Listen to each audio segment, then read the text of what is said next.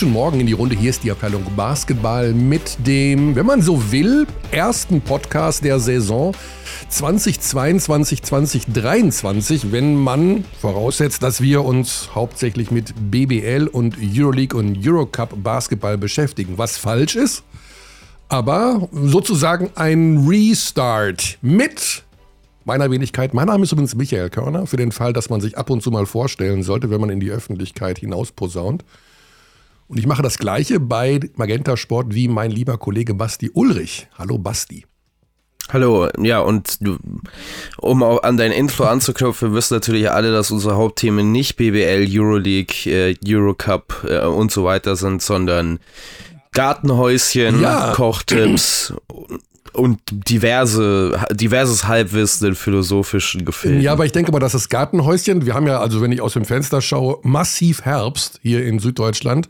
Ähm, ist das jetzt schon eingemottet und winterfest gemacht?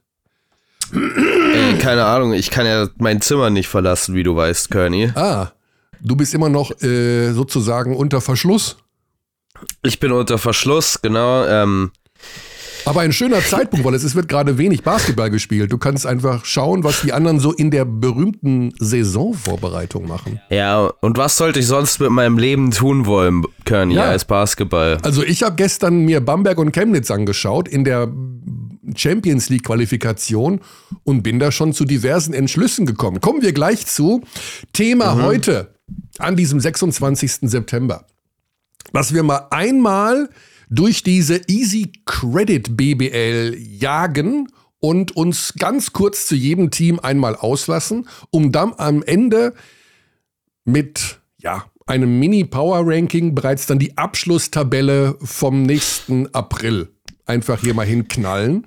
Ja, und was ganz wichtig ist, auch für alle, die die Podcasts während der EM gehört haben, ist, dass wir die Brackets schon mal machen von den Playoffs. Wer wen besiegt. genau, wer wen besiegt. Über Abstieg reden wir nicht, weil das wird natürlich immer dann noch anders geregelt, wer wirklich absteigt und mhm. aufsteigt. Aber gut. Wir machen das gleich mit unserem werten Kollegen Lukas Feldhaus. Den holen wir gleich mit ins Boot. Dazu als Vorabinfo. Lukas Feldhaus ist so eine Art, ja, ähm, Einstein gepaart mit, wie heißen die intelligenten Menschen, die ihn immer noch leben jetzt gerade? Wer ist der intelligent, wer ist der intelligenteste Mensch der Welt? Gibt's da einen? Gibt's das? Steht das irgendwo im Guinness-Buch oder sowas? Markus Söder, nach wem suchst du? Ich weiß es nicht.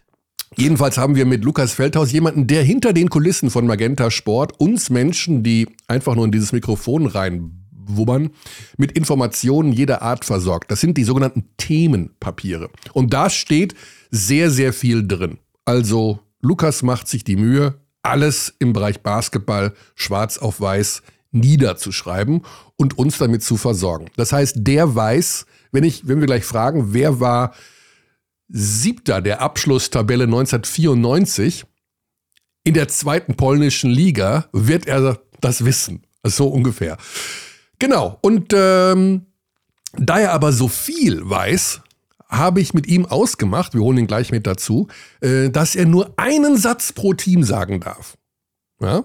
Das ist der Gag an der Geschichte. Wir dürfen ein bisschen mehr sagen, aber mhm. auch nicht wahnsinnig viel, denn. Weil die Dummen reden immer mehr. Ist das so eine komische Abbildung von Gesellschaft, die wir ja, ja heute ja, machen? Ist das unsere spezielle Form von Maischberger, die wir als Basketball-Podcast veröffentlichen? oder was ist das Konzept? Ich habe heute Morgen die Nachrichten aus Italien gehört. Das ist ja grauenvoll, diese Person, die da jetzt Ministerpräsidentin wird. Heidenei. Puh. Aber die Lauten sind die Dummen, ja, oder, wie, oder, oder die Dummen sind die Lauten. Jedenfalls, das habe ich mal gelernt. Seit Social Media bin ich davon überzeugt, dass das stimmt. Also betrachtet diesen Podcast weniger als eine BWL-Preview und mehr als eine Art Kunstinstallation. Oh, das wäre schön, eine Kunstinstallation. Also das, äh, da habe ich auch schon einige gesehen. Ich habe in meinem bekannten Umfeld äh, einen Künstler, der äh, Installationen macht. Und da frage ich mich auch manchmal, also wie kann man auf sowas kommen? Äh, ich kenne auch einen Installateur. Sorry. Gut, ähm, wir fangen einfach mal an. Wir holen jetzt mal den Lukas dazu. Und dann fangen wir, ich weiß gar nicht, welchem Verein wir anfangen. Ich habe jetzt hier mal alle möglichen Seiten offen aus dem berühmten Internet. Alle Preseason-Spiele von allen Vereinen liegen hier. also liegen mir hier vor, soweit die jedenfalls dokumentiert wurden. Da sind schon mal ein paar interessante Sachen bei. Frische Eindrücke von gestern. Bamberg, Chemnitz haben beide die Champions League Quali verhorstet. Da ist natürlich jetzt schon direkt, ähm, ja, Katerstimmung, wie man so schön sagt. Also, puh, die Chemnitz, hast du das gesehen am Ende? Ey, Wahnsinn. Chemnitz habe ich nicht gesehen, ich habe das Bamberg-Spiel gesehen. Boah. Ich habe gesehen, wie, wie Bamberg auseinandergenommen wurde von, äh, von Benfica Lissabon. Mit Mike Zirbis mit Mike Silvers. es war ähm, defensiv interessant, sagen wir mal so. Also, es, also mir haben die überhaupt nicht gefallen. Ich habe auch irgendwie das Gefühl, dass diese Rollen, diese berühmte Rollenverteilung seit der Eurobasket ja quasi Teil meiner Lebens-DNA. Äh, wo ist meine Rolle überhaupt in meinem Leben, privat und wie im Basketball? Ich glaube, dass dieses, diese Rollenverteilung bei Brose Bamberg nicht existent ist bis jetzt bisschen früh, um das zu ja. sagen. Ich weiß auf jeden Fall, dass ich ein Fan bin von einem Spieler da, aber ich weiß nicht, ob wir da erst äh, in der Preview drauf kommen wollen. Von einem Bamberger Spieler? Ja, ich habe mich sofort verliebt. In Justin Wright Foreman? Nee. nee. Da kann man, den kann man bei cameo.com buchen. Für 113 Euro äh, sagt Justin Wright Foreman von Brose Bamberg dir herzlichen Glückwunsch zum Geburtstag. Diese, diese, hm. Kennst du diese Dinger, diese individualisierten Glückwünsche, die man so bestellen kann? Wenn es aus meinem Umfeld schon niemand macht, wieso dann nicht Justin Wright Foreman? Ich könnte 113 Euro ausgeben und Justin Wright Foreman wird dir zum Geburtstag gratulieren. Oder zu Weihnachten oder zur Sonnenwende, keine Ahnung. Du könntest auch 113 Euro ausgeben, dann könnte Justin Wright Foreman sowas sagen wie Abteilung Basketball. Ja, Müssen wir, ich finde jetzt 113 Euro für Justin Wright Foreman ziemlich teuer, aber vielleicht finden wir, ich habe keine Ahnung, so einen Gabriel Czakasvili von Bramberg oder weiß ich nicht, ein Lukas Meissner aus Hamburg vielleicht für zweistellige Zahlen bereits, dass die für sieb Meinst du, dass du dass Lukas Meissner das nicht für uns auf Buddy-Basis machen würde? also, ja, dass wir den nicht fragen ne? könnten. Ja. Ich glaube auch, dass wir Lukas Meissner, dass wir über Lukas Meissner häufiger reden werden in dieser Saison, denn der spielt ganz gut gerade. Aber gut, bevor wir uns über die äh, Glückwünsche von Justin 113 Euro kriegt er dafür, dass der Happy Birthday Michael oder Basti sagt. Gibt dir das mal? Es ist heiß, also das finde ich schon stark. Okay, wir rufen mal also, Lukas an. Zack, bumm, Lukas Feldhaus. Wie gesagt, also, ne, der weiß alles über Basketball. Also wirklich alles. Hi. Guten Morgen, Lukas. Du bist bereits hier auf Sendung und meine Frage ist: Wer war in der zweiten polnischen Liga 1994 Abschlusstabelle auf Platz 7? Das dauert mir einfach zu lang, Lukas. St Stettin, sage ich einfach. Stettin. ich guck da. kann, also ich kann das Ding ja nachprüfen?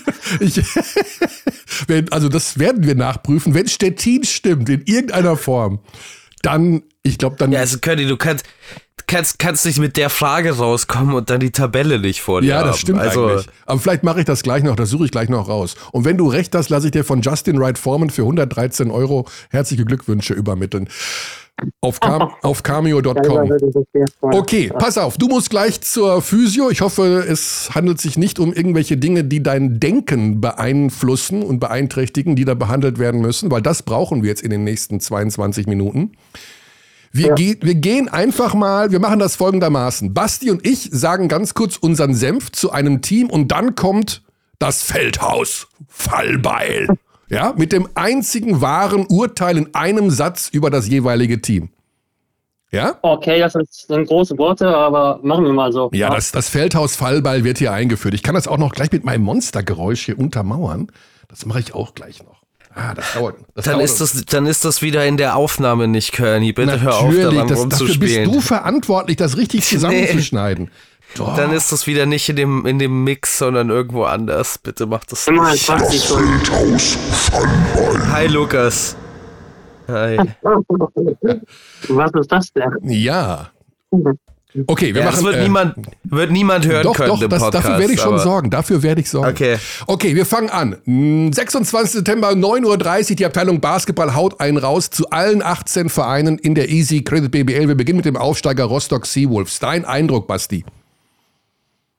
Ja, äh, ist ein klassischer Aufsteiger. Also ein äh, Team, das aus meiner Sicht äh, der erste Abstiegskandidat ist. Oh, oh, oh, oh, oh. Direkt Hot Take ich finde find nicht, dass das so ein Hot Take ist. Also ich meine, der Kader ähm, ist jetzt ergänzt worden durch zwei Spieler, die ganz interessant sind, in Derek Austin Jr. und äh, Salom Mawukbe. Mhm. Ich hoffe, man spricht den so richtig Salom aus. Mawukbe, von, okay. Mhm. Ja, ähm, von den Cent beides G-League-Spieler, beide ähm, so ein bisschen ähm, mit Upside, würde ich sagen, in der BBL. Also muss man mal schauen, ja. was die in der Lage sind, hier zu leisten. Aber ansonsten ist es, denke ich, also siehst du das so drastisch anders, Kearney? Mm. Sind die für dich was anderes als ein Abstiegskandidat? Mm, man denkt ja immer so, ja, da ist Euphorie und die haben ja auch viel Stimmung und Alarm und Gedöns. Ich, wenn ich andere Teams mir anschaue, sehe ich Rostock vor diesen anderen Teams, wenn es um den Abstieg geht. Jetzt in der Vorbereitung, ich habe tatsächlich viel jetzt die Vorbereitung bei mir angeschaut. Also sie haben gegen Fechter gewonnen, sie haben gegen Stargrad gewonnen zweimal, dann gegen die Backen Bears, die sich gestern qualifiziert haben für die Champions League gewonnen. Gestern aber auch gegen Alba oder vorgestern gegen Alba Berlin verloren. Ähm, wenn ich mir den Kader anschaue, also ich kenne da auch jetzt nicht, ich weiß auch nicht, wie dieser Mavuk bespielt oder sowas, der ja irgendwie da der Schlüsselspieler sein soll. Centerspieler, 2 Meter, acht, äh, so eine defensive Präsenz plus der ganzen Aufstiegseuphorie. Mh, mm, ich sag mal, mit dem Abstieg werden sie vielleicht dann doch nichts zu tun haben. Schauen wir mal, mal gucken. Was sagt das Feldhaus-Fallbeil? Lukas. Ähm, ich glaube, ich bin eher bei Basti. Ich glaube, die spielen gegen Abstieg. Ich finde den Kader in der Spitze und auch in der Breite nicht besonders stark aufgestellt. Ähm, ich glaube, Derek Olsen wird der Spieler sein, auf den es ankommt. Der hat rund 20 Punkte im Schnitt gemacht in der G-League. Also das ist eigentlich schon ein richtiges Kaliber für Rostock. Ähm, man, man, muss aber auch immer sagen, du kannst viermal nachverpflichten und äh, Rostock hat gerade in der Pro A immer wieder auch hochkarätig nachverpflichtet. Vor zwei Jahren beispielsweise mal äh, mit äh, Trevor Lacey, einen ehemaligen Eurocup-Finalisten, der da auch in dem Finale super gespielt hat, geholt. Und da ist schon durchaus Geld da, würde ich vermuten, um, äh, um da was zu machen. Einsatz, Lukas. Aber erstmal Abstieg. Aber erstmal Abstiegskandidat. Sagen wir es mal so. Die Fraport Skyliners. Das ist jetzt tatsächlich mein erster Abstiegskandidat. Also die haben natürlich keinen Moos. Die haben viel Geld rausgeballert jetzt für die Wildcard. Äh, wenn ich mir das anschaue, wer jetzt da ist und wer jetzt da sein soll, also jetzt haben sie Obiesse geholt, dann diesen JJ Fraser, Aufbauspieler 27, hat vorher in der zweiten türkischen Liga gespielt. 1,78. Äh, Gerd Hamming ist als neuer Trainer da. Co-Trainer Klaus Perbers, Bronze. Äh, Assistant Coach von Gordy Herbert. Aber ich, also wenn ich mir den Kader anschaue, da weiß ich echt nicht genau, wer da die Punkte machen soll, um ehrlich zu sein. Joshua Obiese. Ja, Joshua Obiese, Josh, wenn du, uns, wenn, wenn, du uns hier hörst, Josh, ganz im Ernst, ich weiß gar nicht, ob wir dich Josh nennen dürfen oder Joshi oder Obi oder Hagebaumarkt. Ich weiß es nicht, aber Fakt ist, ey, du musst jetzt dieses Jahr wirklich performen. Jetzt ist endlich auch mal Ende. Da sind jetzt Leute, die brauchen dich und jetzt hau mal einen raus in der Saison. Also jetzt ist Deadline. So, das an Obi. Basti. Also ich könnte mir tatsächlich eine sehr gute Saison von ähm, Joshua Obiese vorstellen. Ich habe das Gefühl, dass er letzte Saison in der wenigen Spielzeit, die er bekommen hat, in München ein paar Schritte offenbart hat. Ich hatte immer den Eindruck, dass er ein bisschen klarer ist in der Art und Weise, wie er spielt, nicht mehr ganz so chaotisch. Aber ob das dann reicht mit dem Kader, der außenrum ist, ist stark zu bezweifeln. Tess Robertson ist noch da der 38 ist jetzt, ähm, ist natürlich schon lange nicht mehr offensiv so zuverlässig, wie es mal war, auch wenn er noch ja, nie jetzt der Jahr überragende so Offensivspieler war. Weihnachten mal. Ähm, ja, ja er, also er war schon mal besser als jetzt, auf jeden Fall. Er war nie sonderlich effizient. Ich weiß nicht, weil er das letzte Mal über 40 Prozent aus dem Feld geworfen hat für eine Saison. Ähm, aber da ist sehr wenig. Lukas, ein Satz über die Fraport Skyliners. Ja, ein Satz ist ein immer Satz, aber ein Satz. der Satz ist jetzt schon vorbei quasi. Aber ähm, ich glaube, dass der Kader kaum besser ist als der viel äh, belästerte Kader aus dem letzten Jahr. Und ähm, obwohl sie jetzt einen in meinen Augen sehr guten Coach haben, es sehr schwer wird, die Klasse zu erhalten. Syntanix Ich glaube, dass ja, der, ja, um nur, nur, als Einschub, ich finde, der Kader ist schlechter als der letzte ja. Saison. Weil letzte Saison so hattest du in der Spitze zumindest noch so Spieler wie einen Will Cherry, dann gegen Ende Marcel Politka, ja, der ganz gut gespielt hat. Ja, ja, klar. Also du meinst zu Saisonbeginn, okay. Genau. Also da würde ich ähnlich sagen. Also ähm, OBS übrigens 14 Punkte im Schnitt äh, in der Vorbereitung, äh, könnte durchaus ein Jahr haben, aber ob das dann reicht, sehr fragwürdig. MBC, ja. die Weißenfelser. Martin Bräunig jetzt da und es war ja schon eine kleine Überraschung, Kostja Muschidi, da haben die Verantwortlichen beim MBC echt drauf hingearbeitet, schon im Laufe der letzten Saison, im letzten Monaten. Martin Geisler, Geschäftsführer, hat immer so ein bisschen durchblicken lassen, wir halten den Muschidi und wir bauen um ihn herum dieses Team auf. Ich sag mal so, in der Vorbereitung ja, also jetzt auch nicht der Wahnsinn. Äh, letztes Vorbereitungsspiel gegen Nürnberg gewonnen, davor Katastrophenspiel, Tag vorher gegen Bayreuth verloren. Ansonsten Lamont Jones war schon mal beim MBC 17, 18, mhm. dann Ludwigsburg gespielt und Frankfurt, dann erste Liga Türkei. Ja, also wenn der da das grüne Licht bekommt, weiß ich aber nicht. Das grüne Licht bekommt Kostja Muschidi, dann haben wir noch Martin Bräunig neu, dann haben wir John Bryant in einem sehr unvorteilhaften äh, Saisontrikot. Äh, Tremel Darden, Radi Kaisin, von dem man auch jedes Jahr aufs Neue glaubt, jetzt hat er mal den Durchbruch und dann kommt auch nichts großartig an Spielzeit dabei rum. Chris Clyburn ist äh, der jüngere Bruder von Will Clyburn. Vielleicht hat er ein bisschen DNA mitbekommen. Ähm, ich weiß nicht, was ich denen zutrauen soll. Also ich glaube, dass sie mit dem Abstieg nichts zu tun haben, aber auch nicht kein Playoff-Team sind. Die landen auf Platz 12, sowas in der Art äh, ist, also ich gebe mal den, ich mach mal den äh, unkonventionellen Tipp nicht in Tabellenplatz oder Tabellenregion, sondern in Offensivrating und Defensivrating. Ich sag Top 3 Offensivrating, schlechteste Defense der Liga, so wie seit Jahren so traditionell der MBC. Lukas, hau einen raus. Ein Satz über den MBC. Ja, sind sehr erfahren aufgestellt und ähm, ich denke, dass man mit Tremel Darden auf jeden Fall einen Coup gelandet hat. Es ist schwer zu, vor, vorzustellen, dass man mit Tremel Darden wirklich absteigt. Ich denke, sie werden, also man, es werden ja welche absteigen. Ich weiß jetzt gerade nicht bei König, bei dir, äh, wer da absteigt noch. Rostock hat ja auch nicht so einen Abstieg bei dir zu tun. Ja, aber ja, ich denke, gleich, sie werden weiter gleich. unten mitspielen. Sie werden weiter unten mitspielen. Mhm. Aber haben das Talent, um äh, um drin zu bleiben. MLP Academics Heidelberg. Sportdirektor ist Birdie. Ja, unser Birdie hat da mitgewirkt und hat mit dazu beigetragen, dass Jonas Isalo, der Bruder von Thomas Isalo aus Bonn, jetzt Head Coach in Heidelberg ist. Ähm, Hülke van der Zweeb, der Ex-Assistant von äh, Johann Reuerkass ist jetzt da der Assistant. Das hat sich auf der Trainerbank getan. Ansonsten bekannte Namen. Eric Washington war in Chemnitz, kam da nicht so richtig zurecht. Angeblich falsches System. Ist jetzt sozusagen der TJ Shorts von Jonas ja. Isalo in Heidelberg. Äh, dazu noch Namen wie Akim Vargas, äh, Lukas Herzog, also alles BBL-affine Namen. Äh, erfahrene Spieler, auch Elias Lassisi, dem wir auch immer, ja, der auch immer seine guten Phasen hatte in den vergangenen Jahren.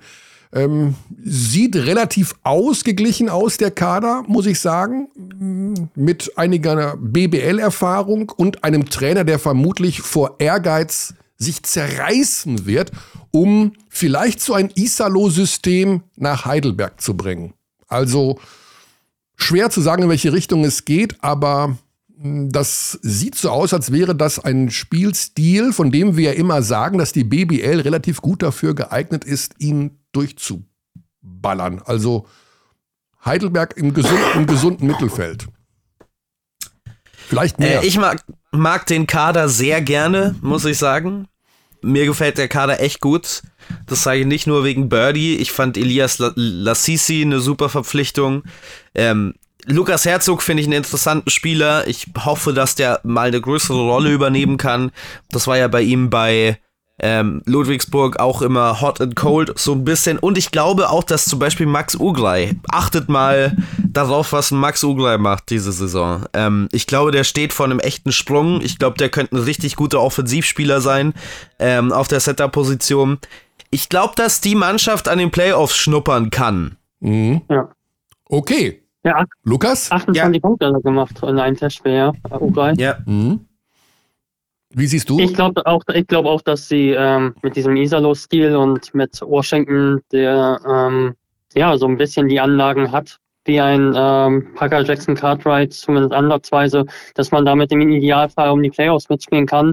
Ich glaube aber, dass der Kader auch sehr viel abhängiger davon ist, ob alle Spieler gesund sind als andere Teams. Also mhm. ich glaube aber auf keinen Fall, dass die absteigen. Medi Bayreuth und auf die Frage, Lukas, wen ich da als möglichen Absteiger sehe, um Himmels Willen. Jetzt kriege ich natürlich, ich bin so oft in Bayreuth, jetzt kriege ich wahrscheinlich richtig aufs Maul, wenn ich da das nächste Mal auftauche. Aber boah, ich weiß ja nicht, ich weiß ja nicht. Also ich wünsche natürlich Lars Marcel als Head Coach alles, alles Gute. Ich liebe Lars Marcel, ein ganz, ganz, ganz feiner Mensch. Sowieso Bayreuth, ey, super. Also super Verein. Meine ersten BBL-Erfahrungen. Opa erzählt von vor dem Krieg 1988, damals in der Halle. Wir haben gefeiert, geparty gemacht. Das ist, Bayreuth ist in meinem Herz. Aber ich weiß nicht, der Kader, wenn ich das so sehe. Krisi Nikic haben sie geholt, der ausgeliehen von Alba Berlin. Net Diallo. Ah, boah also auf der großen Position, da bin ich ja dann doch irgendwie so ein klein wenig skeptisch. Brunke kann sicherlich einen weiteren Schritt machen. Über Doret müssen wir nicht reden. Er ist und bleibt das Aushängeschild. Dann hier Brandon Childress. Also, ich, ich bin jetzt echt uns. Ich weiß jetzt noch nicht so genau, wer da irgendwie die Kohlen aus dem Feuer holt. Und die großen Positionen, seid mir nicht böse. Das das sehe ich nicht. Basti, korrigiere mhm. mich. Was ist mit meinem Bayreuth in, in der kommenden Also Saison? es ist auf jeden Fall, äh, es ist auf jeden Fall einer der schwächeren Kader in der Liga und Medi Bayreuth wird sich gegen den Abstieg orientieren müssen, massiv. Ich glaube, das, das stimmt schon. Weiß nicht, ob ich das alles jetzt von Haus aus so negativ sehen würde, ähm, wie du es siehst. Ich glaube, da gibt es schon ein paar interessante Spieler. Dieser Brandon Childress ist für mich ein interessanter Spieler, der noch relativ jung ist, noch relativ wenig Erfahrung im europäischen Basketball hat, ähm, aber glaube ich, ein, ein, guter Guard werden kann. Ähm, ein interessanter Guard. Ich habe das Gefühl, diese Revolution der kleinen Guards ähm, greift immer mehr um sich in der Easy Credit BBL und da ist jetzt wieder so ein Beispiel, jemand, ähm, der am College durchaus auch effiziente Saisons gehabt hat, ähm, zumindest was sein Playmaking angeht. Als Scorer ist er jetzt nicht unbedingt so ähm, so der effizienteste, ist kein guter Schütze, was natürlich die Aufgabe immer so ein bisschen schwieriger macht. Und auf den Bigman-Positionen, ich persönlich mag Net Diallo. Ich find, fand den in Ulm schon ein interessantes Prospect. Ich bin gespannt, was der mit mehr Spielzeit machen kann. Ähm, aber ja, es wird schwer für die Mannschaft. Ja. Lukas? Mhm, also, erstmal kann, kannst du dich wahrscheinlich immer einen Tweet von Basti Dorit freuen. Der hat schon den Big-Kollegen Florian von Stackelberg mhm. mit Experte bezeichnet, als er ihn, glaube ich, äh, als Absteiger gesehen hat, äh, als ja, er bei heute gesehen hat. Ich habe die knapp über dem Strich, aber sind ein klarer Abstiegskandidat. Äh, mhm. Äh, da ist wenig Geld dieses Jahr da. Äh, Medi gibt ja deutlich weniger Geld diese Saison. Ja. Äh, auf Groß hast du noch, äh, glaube ich, Khalif Young vergessen, der relativ wenig Erfahrung auch hat und mhm. Jackson Rowe. Ähm, ich glaube, Childress muss einiges machen. Ähm, hat auch zuletzt in einer Liga eben gespielt, äh, wo er alles machen musste, in der estnischen, lettischen Liga, wo Teamkollegen teils nicht mal Profis waren. Äh, ja, ich glaube, deshalb war er auch nicht so effizienter. Aber ich glaube, der konnte einiges machen und sie wollen ja so ein bisschen in John Patrick-Spiel spielen. Konnte zumindest interessant sein. Also äh, ich habe sie knapp über dem Strich, aber klarer Abstiegskandidat. Die Löwen aus Braunschweig, ja. Ähm, da mit Jesus Ramirez, Head Coach, den haben wir ja viel gelobt im letzten Jahr, was der da aus seinen Möglichkeiten gemacht hat. Viele, viele Verletzungen. So ein bisschen dieses Projekt natürlich, äh, junge Deutsche nach vorne zu bringen. Vielleicht haben sie ja alle jetzt dann Dope Door. Habt ihr schon von Dope Door gehört? Dem neuen Parfüm von Dennis Schröder. Ja, seit gestern auf dem Markt. Ja, und Dennis Schröder als Hauptgesellschafter der Löwen Braunschweig wird sicherlich zwölf große Flakons an Dope Door in der Kabine verteilen und dann gehen die mal nämlich richtig gut mit gutem Geruch hier aufs Parkett. Dope Door. Das beste Anti-Doping-Mittel, wa? also Dope Door, äh, ich mach mal hier Werbung einfach, vielleicht äh, kriegen wir auch was. Jedenfalls Braunschweig, die Tischlerkinder äh, sind dabei, David Krämer ist dabei, Braden Hobbs ist zurück. Braden Hobbs ist wieder da. Und Robin Amaze. Robin Amaze, das ist unser Mann. Robin Amaze, Bene Turodic. Die deutschen Namen finde ich schon ganz gut. Luke van Sloten habe ich vergessen. Auch das ist ja das Konzept. Du hast doch ja. David Kremer vergessen. Habe ich gesagt. Hast du? Natürlich. Okay, gut. Und Jesus Ramirez. Jesus. Ja. Also es wird ein Team, das um den deutschen Kern aufgebaut ist. Super interessant. Wir haben dieses Amaze-Kremer-Tandem in der vergangenen Saison leider viel zu wenig gesehen, weil beide Verletzungsprobleme hatten und dann natürlich Robin Amaze ausgeschieden ist. Ähm, die beiden Tischler-Brüder sind absolute Dogs, wie man äh, im englischen Sprachraum sagen würde. Luke van Sloten, auch äh, da hoffe ich mir nochmal so einen offensiven Schritt im Vergleich ähm, zu den Vorjahren. Ja. Ich glaube, äh, also es ist ein interessantes Experiment. Ich bin mir nicht ganz sicher mit dieser Mannschaft, wo ich sie wirklich einordnen soll. Ah, ich glaube, irgendwie habe ich ein gutes Gefühl. Wenn alle gesund bleiben und wenn die noch alle noch mal einen kleinen Schritt machen, also oder auch einen größeren Schritt. Lukas, wir müssen uns beeilen. Du musst doch gleich Ja. los. Also, ein Satz über die Braunschweiger. In der Ich Vorbereitung schließe mich, eigentlich Basti, ich Hm? schließe mich Basti an. Also ich freue mich sehr auf die Tischlers. Äh, Turovic übrigens 14 Punkte pro Spiel in der Vorbereitung. Ich glaube, die können um die Playoffs im Idealfall spielen, aber äh, angesichts der Erfahrung und angesichts dessen, äh, dass der Kader ziemlich dünn ist, kann es auch im schlechten Fall gegen Abstieg spielen. Also ich kann die überhaupt nicht einsortieren. Würzburg Baskets, die Mannschaft ohne äh, Sponsoring im, im Vereinstitel. Jetzt, wo der Basketball doch nach oben schießen wird in der Liga. Bronze. Nach der Bronzemedaille der Nationalmannschaft. Wer in Basketball investieren will, die Würzburger haben noch Platz auf dem Trikot und haben noch keinen Hauptsponsor im Namen. Jetzt fragen alle, was kostet das denn? Ich hau den Preis jetzt raus. Ich weiß ihn auch nicht. Aber ich sag mal so, mit 800.000 Euro kommt ihr bei denen aufs Trikot und die Dinger heißen dann Würzburg Feldhaus Baskets, Würzburg Ulrich Baskets, die Basti Baskets aus Würzburg oder Fallbeil Baskets Würzburg. 800.000, Lukas. So ein Schna Schnapper. Na, meine 800.000 werde ich nicht in ein Basketballteam investieren. Okay, okay, okay. Und was ist mit der Euphorie, die wir jetzt gerade haben in Deutschland? Geht ja, aber Baskets ist auch doch wieder schön. Also wir haben lange keine neuen Baskets mehr. ja.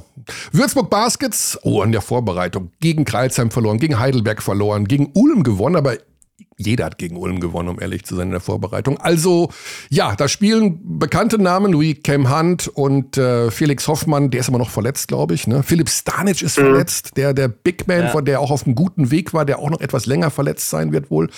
Äh, Philipp Hartwig neu dazu, äh, Freund des Podcastes, holen wir bald mal wieder rein, der ist lustig. Ich habe keine Ahnung, was die machen. Also äh, Sascha Filipowski, der Head Coach, hat natürlich ein bisschen mehr jetzt mitgeholfen bei der Zusammenstellung des Kaders. Ich kenne jetzt die neuen hier O'Showen Williams, CJ Bryce. Kenne ich jetzt noch nicht so. Ich kann dazu nichts sagen. Basti, weißt du mehr über Würzburg? Äh, mir gefällt der Kader gut. Ich bin äh, sehr positiv überrascht von der Kaderzusammenstellung. Ähm, also ich, für mich war bislang der größte Hammer, der geschwungen wurde in dieser ähm, Vorsaison, äh, Martin Peterka. Das ist eine super Verpflichtung. Also ich glaube, da haben wir alle so ein bisschen die, ähm, die, die, die, die Wimpern nach oben gezogen, nicht die Wimpern. Die Augenbrauen. Augenbrauen nach oben gezogen. Meine Güte, ey. Ja, sorry, Brainnebel. Äh, ich, ich sitze hier mit Corona zu Hause. Ich manchmal merkt man es Man vielleicht. merkt es vielleicht, ja. Besserung, Basti. Ähm, Okay. Lukas, Dankeschön. dein Satz zu Würzburg. Bevor wir dann Ja, wenig. Ja. Könnten überall landen. In meinen Augen sind sehr breit aufgestellt, verschiedene Spielertypen. Ich glaube, Stanley Whittaker könnte überraschen. Cam Hunt hat noch äh, einiges an Potenzial. Wenn sie um die Playoffs mitspielen, würde mich, es mich nicht wundern. Aber ich glaube, mit Ausfällen sind sie auch schnell unten dabei. Ja, das denke ich dazu. EWE Baskets Oldenburg. Naja, da haben natürlich alle gesagt, okay, jetzt kommt der Kais nach Oldenburg und jetzt geht's da richtig ab. Die Mannschaft spielt übrigens nicht international. Finde ich ganz interessant. Ich meine, ne, Kai ist vorher bei einem Team gewesen, die international spielen. er jetzt in Oldenburg. Ähm, die Mannschaft relativ neu zusammengestellt auf wichtigen Positionen. Ein Kenny Ogbe ist jetzt zum Beispiel dabei. Ähm, ja, aber in der Vorbereitung mit, mit 34 gegen Bonn verloren, mit 21 gegen Bonn verloren. Ähm, da war jetzt nicht so viel Positives dabei in den letzten Tagen. Ähm, Vorschusslorbeeren sind gigantisch wegen Kaies. Können Sie das umsetzen? Basti. Wir müssen uns sputen, der Lukas muss weg. Er hat auf jeden Fall seinen Point Guard, der so in sein Spielsystem passt, in Dwayne Russell. Ich weiß nicht, ob er seinen Flügelspieler hat. Also normalerweise ist es ja ähnlich, ein ähnliches Tandem für Pedro Calles, wie es immer ein Tandem ist für ähm, Thomas Isalo auf Point Guard und Flügel. Und da fe fehlt mir momentan noch so ein bisschen die ähm, Fantasie, beziehungsweise es hat einfach noch nicht so gut funktioniert bisher. Mhm. Ähm, das, wie, das, wie das sein sollte in so einem ähm, System von Pedro Calles. Ich glaube, da entweder muss noch was im Kader passieren oder es muss sich jemand aus dem Kader da präsentieren. Ähm, ich sehe allerdings die Oldenburger dennoch als ein Team, das vielleicht ein bisschen zurückstecken muss äh, im Vergleich zu den Ansprüchen der Vorjahre, aber das um die Playoffs mitspielen wird. Okay. Mr. Feldhaus? Ich, ich denke, so ein Tandem ist durchaus da. Also Drexel und äh, Teague auf dem Flügel, die können einiges machen dazu an Russell. Ich sehe eher kritisch auf den großen Positionen, ob Owen Klassen wirklich so ein Spieler ist für Oldenburg und äh, Holyfield, der ja noch unter Vertrag stand, ob, hat jetzt auch nicht unbedingt überzeugt in der Vorbereitung. Äh, ich glaube, sie, ich habe sie in Playoffs, aber ich halte den Kader für nicht deutlich besser als letztes Jahr, wenn überhaupt. Und ähm, ja, ich habe sie in den Playoffs, aber nicht open dabei. So, die Göttinger, die haben ein ganz anderes Problem, denn die wissen überhaupt nicht, ähm, wie sie und wo sie vor allen Dingen spielen werden, denn es gibt komische ja, Weltkriegsbombenfunde rund um die Sparkassenarena. Das heißt, das Hauptproblem für die laut Geschäftsführer Frank Meinerzagen auf der PK vor zwei, drei Tagen ist, dass sie keine Planungssicherheit haben. Die wissen nicht, wo sie spielen sollen und äh, das ist ihr ganz großes Problem. Riesengeschichte natürlich, weil das alles über den Haufen schmeißt. Eventuell müssen sie nach Kassel umziehen in irgendwelche Eissporthallen und weiß der Henker. Also das kann natürlich auch alles die, äh, vor allem die ersten zwei, drei Monate massiv beeinflussen. Heimvorteil quasi weg, wenn man so will. Wenn ich mir den Kader anschaue, wir haben ja Ruhl Morse im vergangenen Jahr doch sehr stark gelobt, weil er mit einem, ich sag mal so, sehr günstigen Kader doch relativ viel erreicht hat. Ähm, so ganz vollständig sind sie, glaube ich, auch noch nicht. Wenn ich das richtig sehe, kann man da auch noch nachverpflichten. Da ist auch noch ein Big Man-Spot offen. Basti, dein Eindruck von Göttingen für die kommende Saison?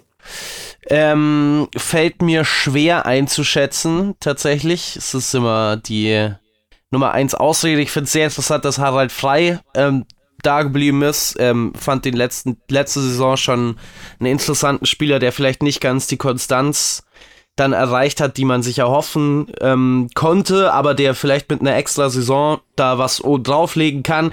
Gino Crandall ist ein interessanter Spieler, der aus Leicester kommt, aus Großbritannien. Liga, die nicht auf dem Level der BBL ist, aber dennoch ist es ein sehr guter Scorer. Ähm, und back jemand. To back MVP und Finals MVP in Großbritannien. Ja. Und jemand, der wieder, ähm, glaube ich, so ein bisschen in die Fußstapfen treten kann, ähm, eines, eines Scorers mit sehr viel Verantwortung, ähm, jemand, der sehr viel offensive Last tragen kann. Das, was ja schon letzte Saison so wichtig war für äh, Göttingen. Bei den anderen ähm, Spielern bin ich mir jetzt nicht so sicher. Also Taze Moore ist zum Beispiel ein interessanter Spieler, finde ich. Der kommt direkt aus der NCAA aus Houston. Allerdings ist es natürlich immer so eine Geschichte mit Spielern, die direkt vom College kommen. Wie stellen die sich um auf den europäischen Basketball? Ja.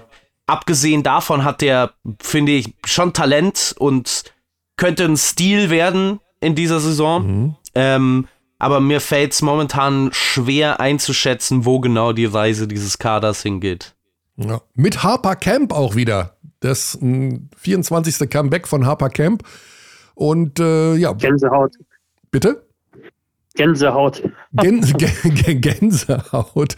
Ja, ähm, Lukas, deine kurze Einschätzung zu der BG Göttingen. Ist das noch ein bisschen ja. die Wundertüte vom letzten Jahr oder ist da irgendwo auch eine Art na, wie soll man es nennen? Perspektive, Zielrichtung erkennbar. Ist eine Wundertüte, sehe ich auch so. Ähm, ich finde es sehr positiv, dass Will Morris immer so die Playoffs als Ziel ausgibt, äh, obwohl das Budget wahrscheinlich eher Richtung, ja wahrscheinlich sogar eher Richtung Klassenerhaltskampf geht. Mhm. Ähm, also der Crandall hat in der Vorbereitung so einen durchwachsenen Eindruck gemacht. So die, die das Team getragen haben, waren Till Pape mit äh, 17 Punkten im Schnitt, was ich sehr überraschend fand. Äh, Taze Moore hat auch 15 im Schnitt gemacht und äh, ja, Smith, der ist so ein 1,93 Meter, glaube ich, offiziell, aber eher vielleicht 1,89 Power Forward, der richtiges Mismatch sein kann. Der auch 13 im Schnitt gemacht. Ich denke, Harald Frei muss auf einem sehr hohen Niveau performen, aber es sind sehr viele Vakanzen dabei. Es ich sehe jetzt nicht unbedingt den äh, Kammer Baldwin. Vielleicht kann Smith so ein bisschen in die Richtung gehen, so als Mismatch-Vierer. Aber ähm, ja, ich glaube, die müssen erstmal schauen, dass sie unten äh, sich distanzieren. Ich sehe sie nicht in den Playoffs wären. Mhm. Die Göttinger spielen genauso wie die Hakro Merlins Kreilsheim im FIBA Europe Cup. Also es bleibt dabei, wir haben vier europäische Wettbewerbe, Euroleague, Eurocup, die Champions League, wo Bamberg und Chemnitz sich nicht qualifiziert haben, aber Ludwigsburg und Bonn äh, mit dabei sein werden. Und Kreilsheim und Göttingen im FIBA Europe Cup. Ja, und also, Chemnitz und Bamberg spielen auch im Europe Cup. Ja, die, wenn Sie das jetzt, nehmen Sie das wahr? Also die sind also jetzt ausgeschieden im Finale? Also Bamberg hat zumindest schon mal veröffentlicht, dass sie im Europe Cup spielen werden. Ah, okay.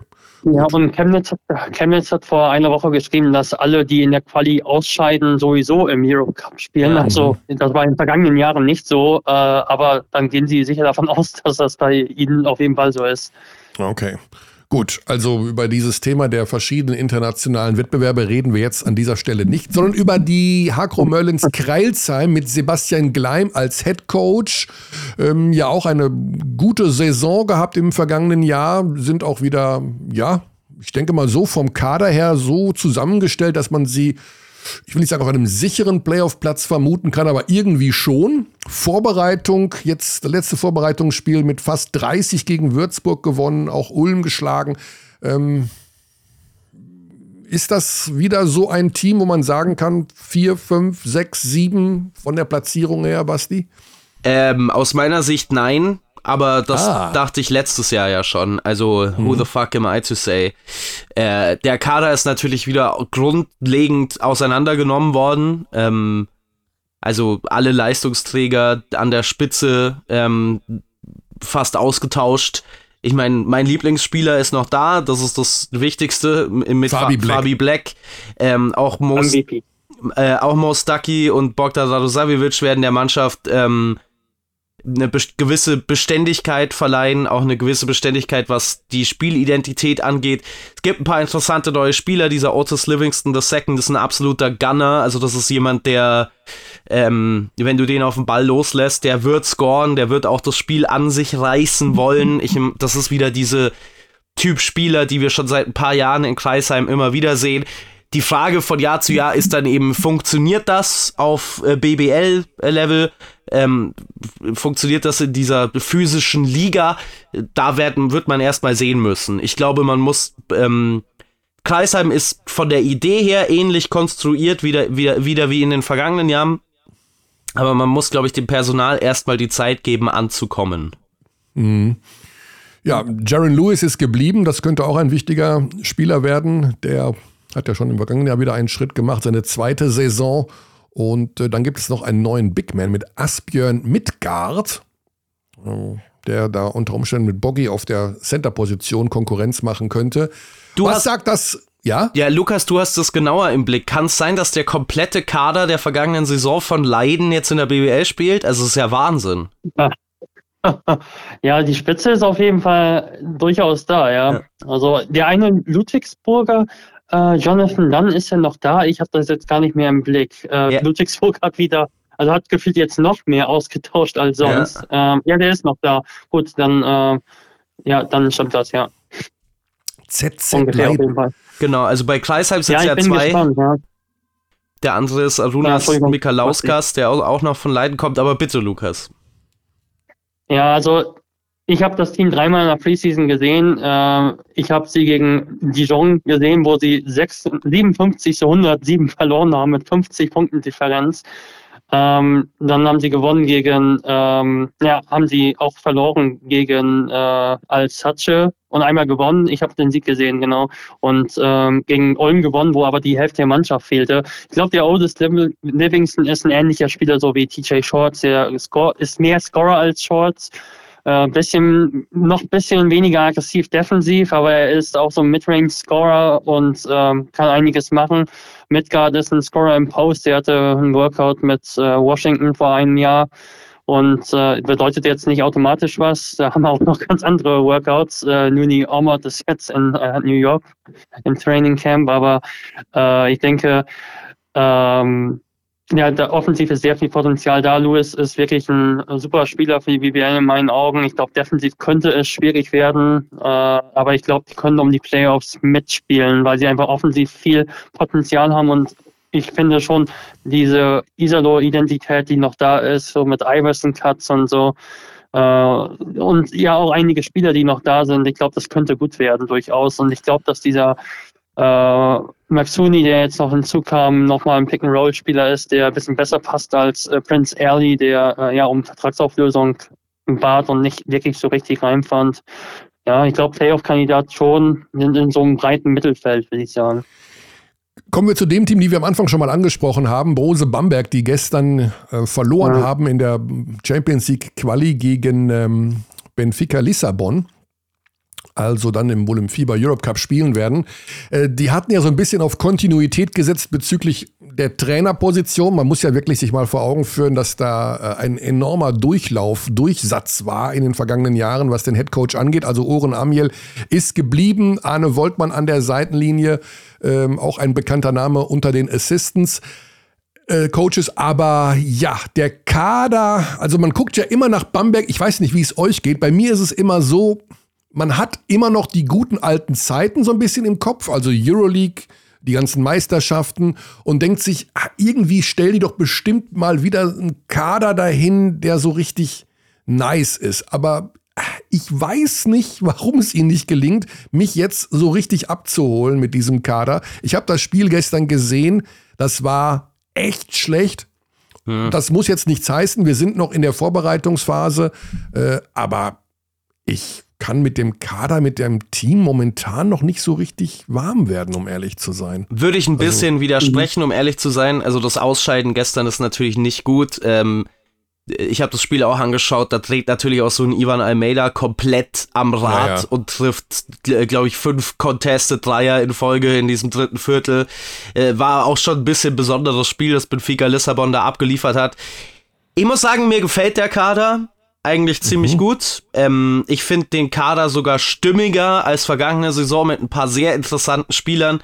Ich mag Spencer Reeves sehr gerne, der aus Leverkusen kam. Mal schauen, wie groß die Rolle wird.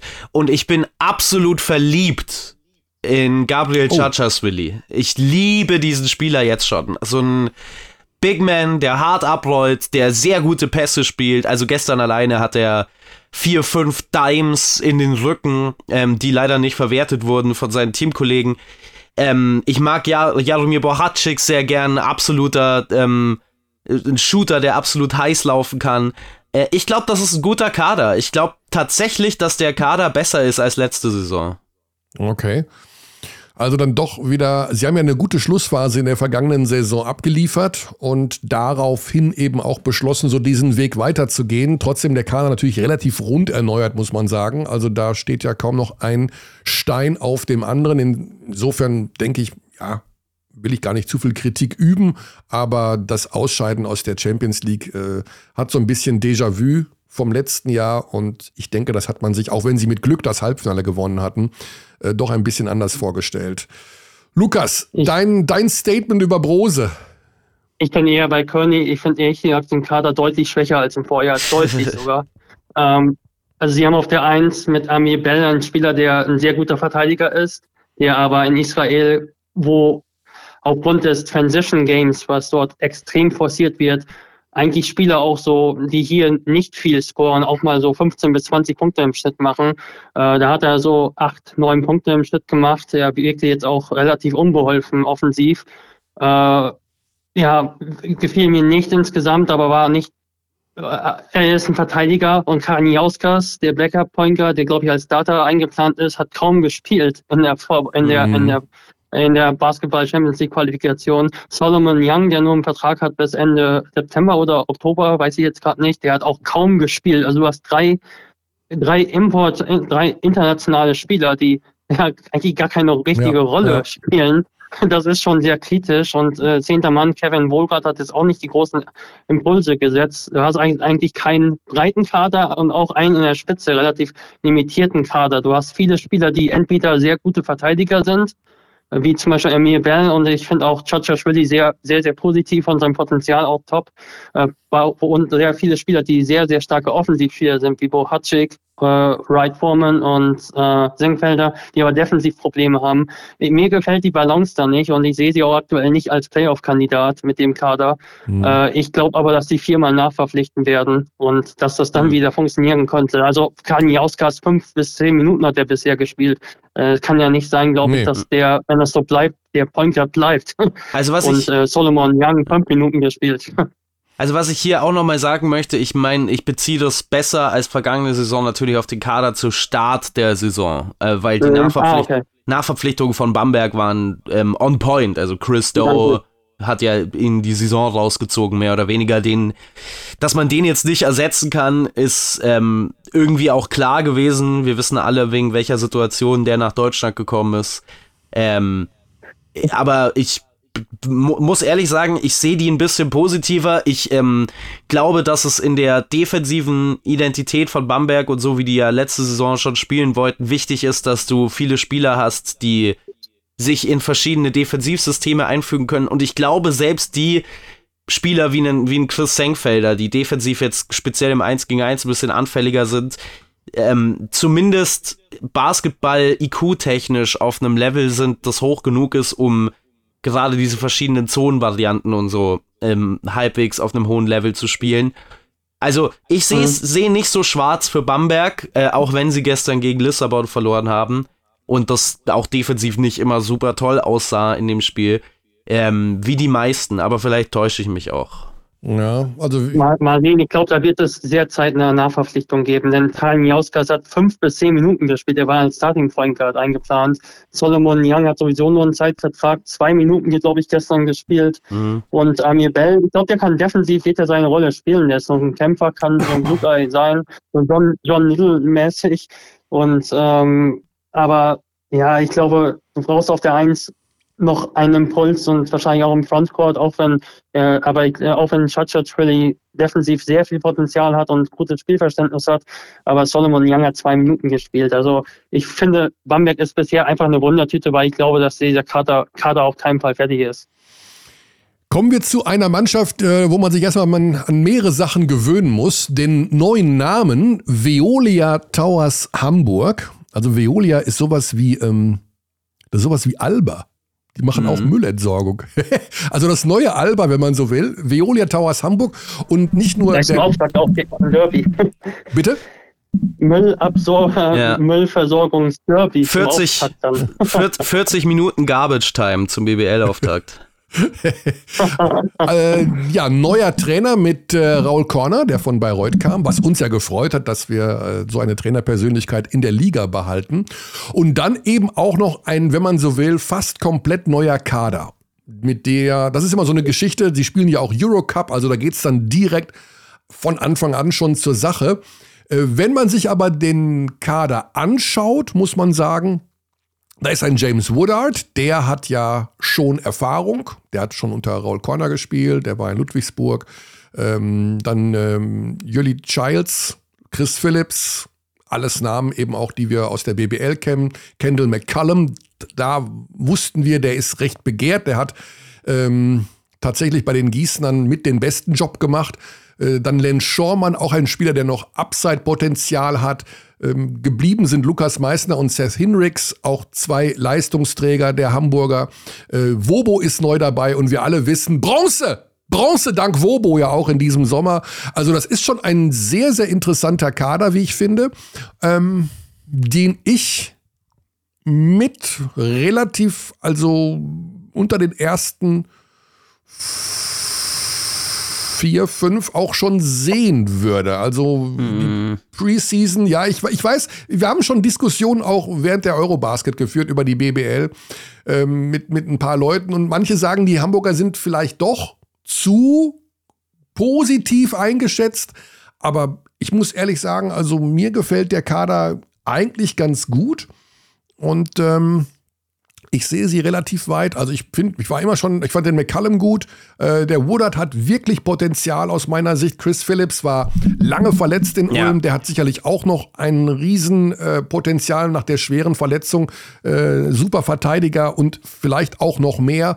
Über Meißner müssen wir nicht reden. Der hat immer noch Upside-Potenzial. Auch die auch ganze Zeit verletzt übrigens. War auch verletzt, genau. Also da sind schon Spieler, die sich wirklich massiv noch weiterentwickeln können. Ja, äh, ich meine, aber du hast die beiden ähm, Spieler und ihre Probleme schon genannt. Also Christoph Phillips und Lukas Meissner sind beides super Basketballspieler. Ich liebe Christoph Phillips Game gerade extrem. Also so ein defensiver Kettenhund, der im Prinzip vier Positionen, manchmal sogar fünf gegen bestimmte Lineups verteidigen kann und einfach macht, was man braucht defensiv, wenn er denn mal auf dem Parkett bleiben kann. Und das ist eben ein sehr großes Wenn.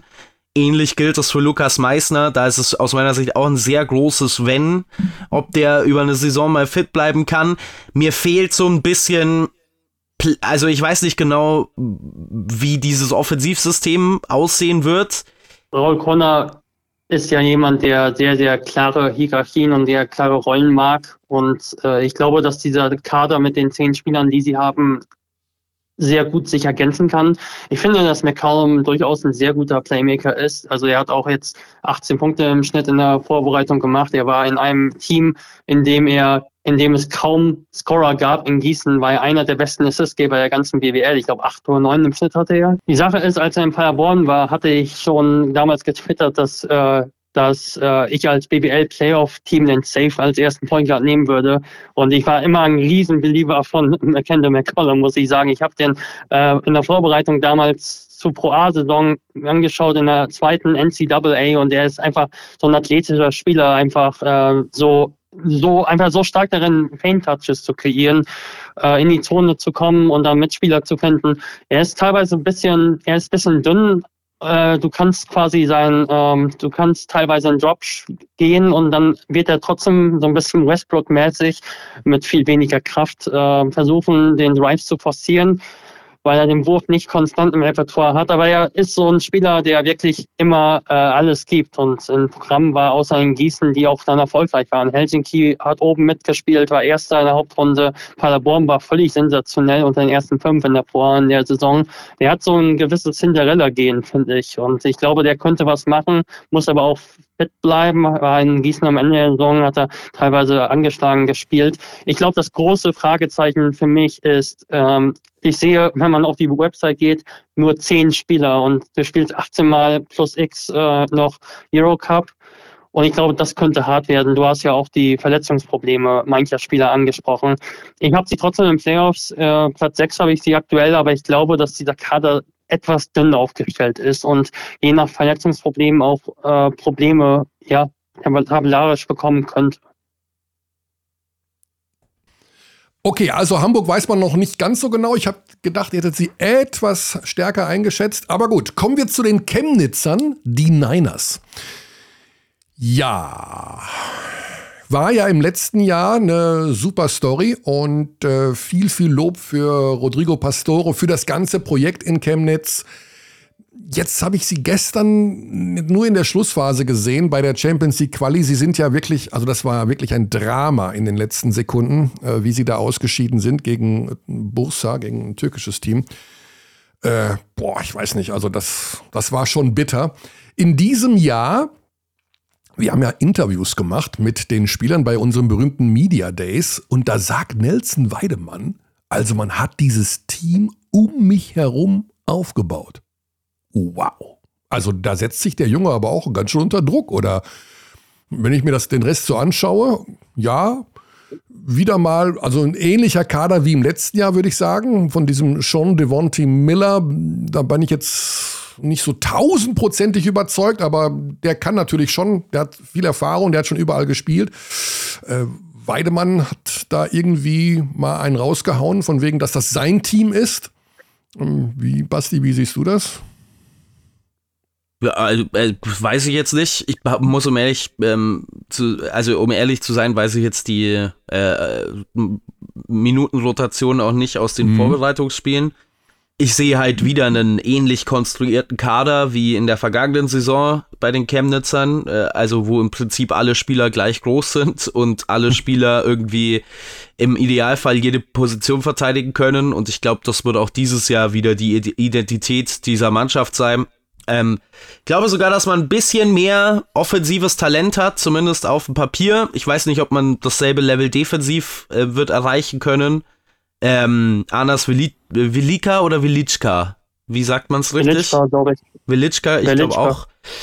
Ähm, super interessant. Ähm, und das wird mit Sicherheit auch auf dieser Point Guard Position Duell ähm, werden zwischen ihm und Weidemann. Ähm, und äh, der dritten Option, die man da noch hat bei den Chemnitzern, diesem Matt Mooney. Äh, ich bin mir nicht sicher, die werden auch mit Sicherheit in sehr vielen Lineups mit zwei von denen, ähm, vielleicht manchmal sogar mit drei von denen gleichzeitig spielen. Und ich glaube, es ist nicht so ganz in der Identität von Chemnitz, jetzt das komplette Spiel auf einen Spieler auszurichten. Also das wirkt jetzt ein bisschen kontraintuitiv für mich für den Spielstil von Rodrigo Pastore, aber ich sehe auf jeden Fall eine sehr große Rolle für Nelson Weidemann. Mhm.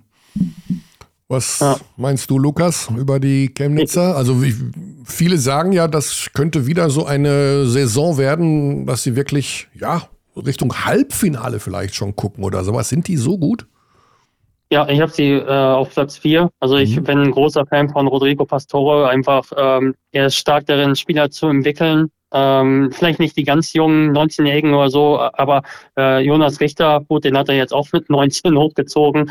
Äh, Niklas Wimberg hat er einiges an ungenutztem Potenzial rausgeholt. Er ist ein e extrem starker Taktiker, also wirklich Pick-and-Roll-Varianten hat er ähm, sich im Repertoire und er ist äh, gut darin, eben auch eine äh, übergeordnete Spielidentität zu schaffen, eben mit diesem Switching, äh, mit diesem Offensivspiel, was extrem darauf aus ist, den Ball zu passen und den allerbesten Wurf zu haben und dafür vielleicht mal einen Turnover in Kauf zu nehmen.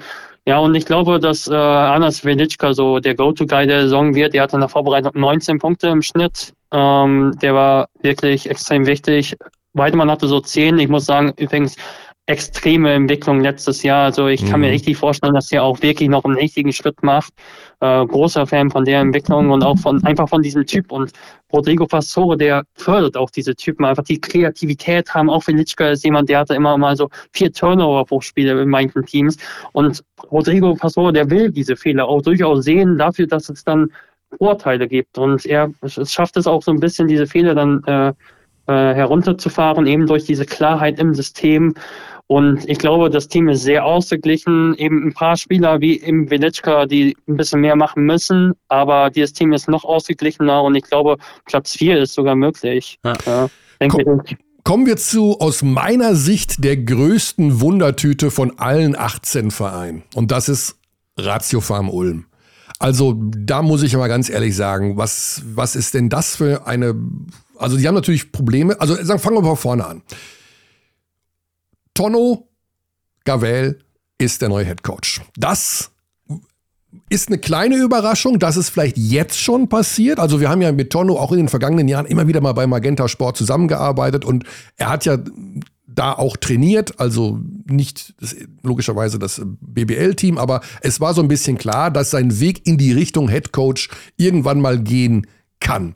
Jetzt ist er relativ früh am am Ruder, wie ich finde. Ich hätte gedacht, so zwei, drei Jahre wird er noch äh, andere Teams coachen, bevor er dann wirklich den Schritt in die erste Liga geht. Das ist schon mal eine kleine Überraschung.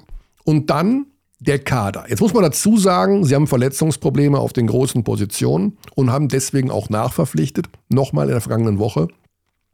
Und auf der Point Guard Position, gut, da gibt es einen ganz jungen mit, mit äh, Juan Núñez, super spannendes Projekt, überhaupt keine Frage. Dann noch einen Brasilianer, Iago dos Santos, der hat auch noch nicht so viel in der Vorbereitung gespielt. Also da weiß ich nun, die haben viel verloren, sie haben echt ordentlich auf die Mütze bekommen, viele Punkte kassiert, obwohl es der Anspruch von Tonno ist, Defensive, Defensive, also deutlich mehr als in den vergangenen Jahren, sich eventuell über die Verteidigung zu definieren. Ich weiß auch nicht, wie, wie, wie, wie Herkenhoff drauf sein wird nach seiner ewig langen Verletzung. Matt Mobley. Ah, was ich so höre, hat er auch nicht den allerbesten Eindruck hinterlassen, was jetzt so auf dem Bock-Level passiert in der Vorbereitung. Ich sag mal so, also das ist Willi Wundertüte hoch 100, dieses Team. Basti. Also das haben wir ja in Europa sehr selten im Vergleich zur NBA, aber für mich ist das ein klassisches Übergangsjahr. Ähm, oh. Zumindest wie der Kader jetzt aussieht. Ich äh, habe das Gefühl, dass da, abgesehen jetzt von Mobley, der ein Veteran ist mit seinen 28 Jahren und den wir natürlich auch schon kennen aus der BBL, sehr viel junges Talent ähm, geholt wurde. Jüngstes Team der Liga. Jüngstes Team der Liga, von dem man mal sehen muss, wie funktioniert das denn so. Und ich glaube, eine der Überschriften über dieser Saison ist die Fedor Sugic-Saison. Ähm, oh. Ich gehe stark davon aus, dass dem sehr, sehr, sehr viel mehr Verantwortung übertragen werden soll, offensiv. Ja.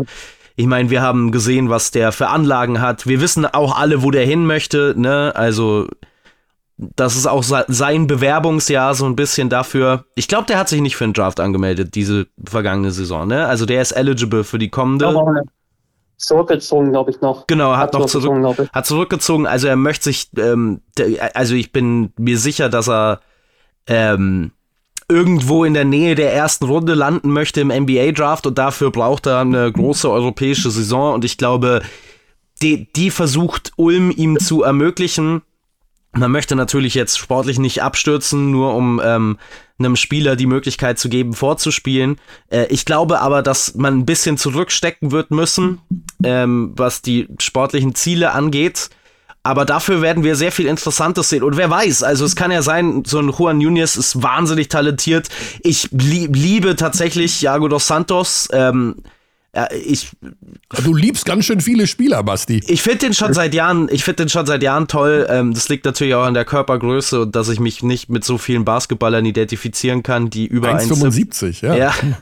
ähm, aber ich finde, das ist wirklich ein interessanter Spieler. Ähm, wer weiß. Also wenn da ganz viele Dinge klicken ähm, gleichzeitig und schon früh in der Saison, dann ähm, kann die Mannschaft, glaube ich, äh, wieder gut werden. Ich glaube aber insgesamt ist es so ein Jahr, wo man sich ein bisschen zurücknimmt, um dann vielleicht, wenn man diese Spieler halten kann, für die kommende Saison ähm, mit Spielern dazustehen, die man selbst einen Schritt nach vorne gebracht hat. Ja. Bei welchem Spiel von Flamingo Rio de Janeiro hast du dich in Iago dos Santos verliebt in den letzten ich Jahren? habe mich bei ja, ja in Iago dos Santos verliebt mit der brasilianischen Nationalmannschaft. Ah, okay. In Deutschland gespielt, ja. Ja, Letztes genau. Jahr. Richtig. Bei Olympia Quali. Ja, Wundertüte ja, nein, Lukas. Was ist denn ja. mit Ulm? Eurocup. Absolute Wundertüte. Ja, ne? War noch Eurocup-Team. Absolut absolute Wundertüte. Sie hatten auch extreme Verletzungsprobleme und auch Ausfälle in der Vorbereitung. Äh, Robin Christen, Nico Bretze, äh, Konate, ähm, ja, die haben größtenteils die Vorbereitung verpa verpasst, verletzungsbedingt und Diago dos Santos kam sehr spät von der Nationalmannschaft. Mhm. Also daher haben sie auch die Spiele so verloren. Ich habe sie gegen Kreuzheim gesehen und ähm, ja, es ist eine Wundertüte. Ich glaube, dass es für Ulm aktuell darum geht, die übergeordnete Identität zu schaffen. Und das wollen sie ganz, ganz klar und deutlich machen. Also mit diesem Orange Campus, dass sie wirklich junge Talente dorthin bringen, gegebenenfalls eben ihr, ihr Image auch bei Agenten extrem steigern, die dann immer auf Ulm zurückkommen mit den Top-Talenten. Juniors ist ein riesen, riesiges Talent.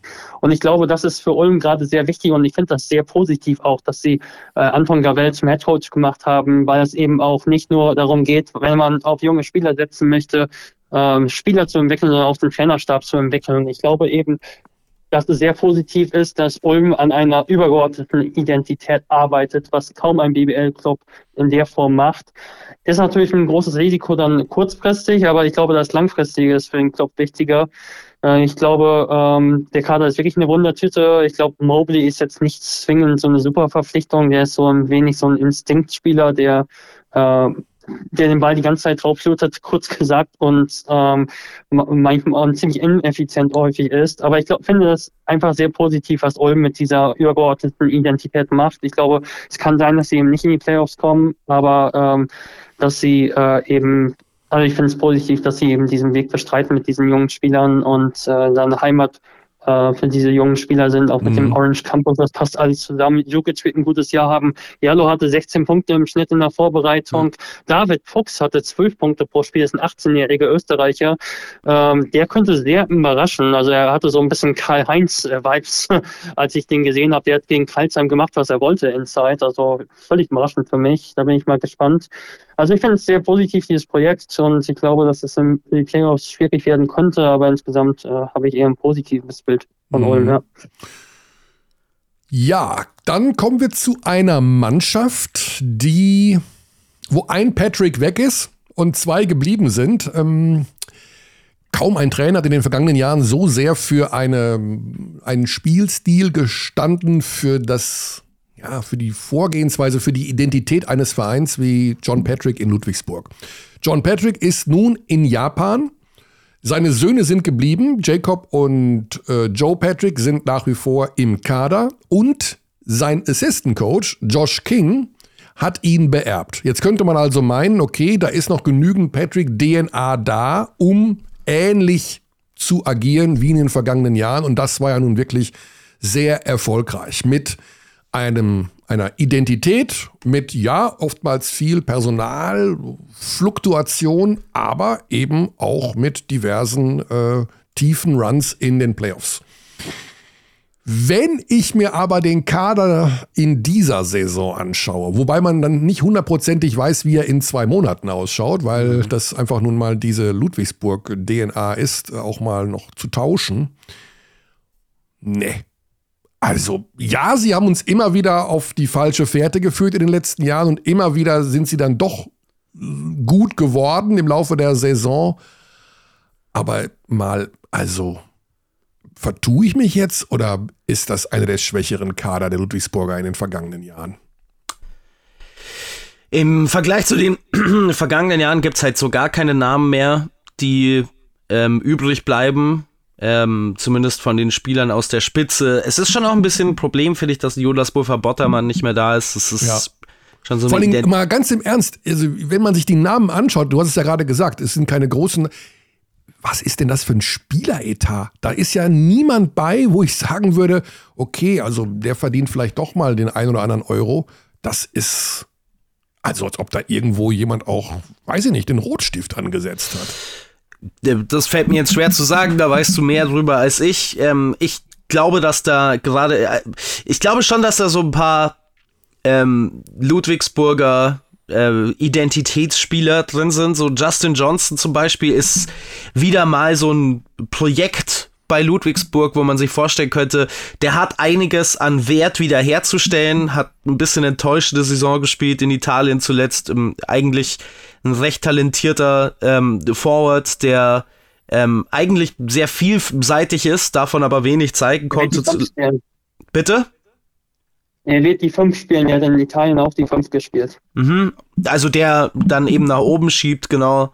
Ähm, der aber in seinem Spiel recht vielfältig ist und von dieser Vielfalt aber zuletzt wenig zeigen konnte. Äh, das ist schon so ein Spieler, der wiederhergestellt werden kann. Das haben wir auch immer wieder gesehen in den vergangenen Jahren. Ähm, dieser Ben Shungu, der ebenfalls direkt vom College kommt, das wäre, ist ja nicht so wirklich ein Ludwigsburger Ding eigentlich, dass man Spieler nimmt, die direkt aus der NCAA sind und denen eine Chance gibt. Ich finde, der ist talentiert, ähm, könnte vielleicht äh, einen Schub machen. Jeff Robertson war gut letztes Jahr bei Göttingen, finde ich einen interessanten Spieler. Äh, ich glaube aber auch, dass ähm, der Verlust an Blut aus der vergangenen Saison doch zu groß ist. Also, es tut schon sehr weh, dass man Jonah Radebor nicht halten konnte, finde ich. Das war so ein bisschen die rote Linie, die sich durchgezogen hat. Und klar, wenn du auf die Liste mit Spielern schaust, die da gehen, Tremel Darden, Jonah Radabau, Justin Simon, James Woodard, dann noch als Identifikationsfigur, Jonas Wolfer Bottermann, der eine wichtige Rolle in dem Kader gespielt hat. Es ist schon ähm, ein Verlust an Spielerpotenzial und, und an ähm, Spielermöglichkeiten, wo ich auch als Ausgangsposition gesagt hätte, das wird schwer zu ersetzen sein und ich glaube, es ist auch nicht wirklich gelungen, jetzt das zu ersetzen. Mhm.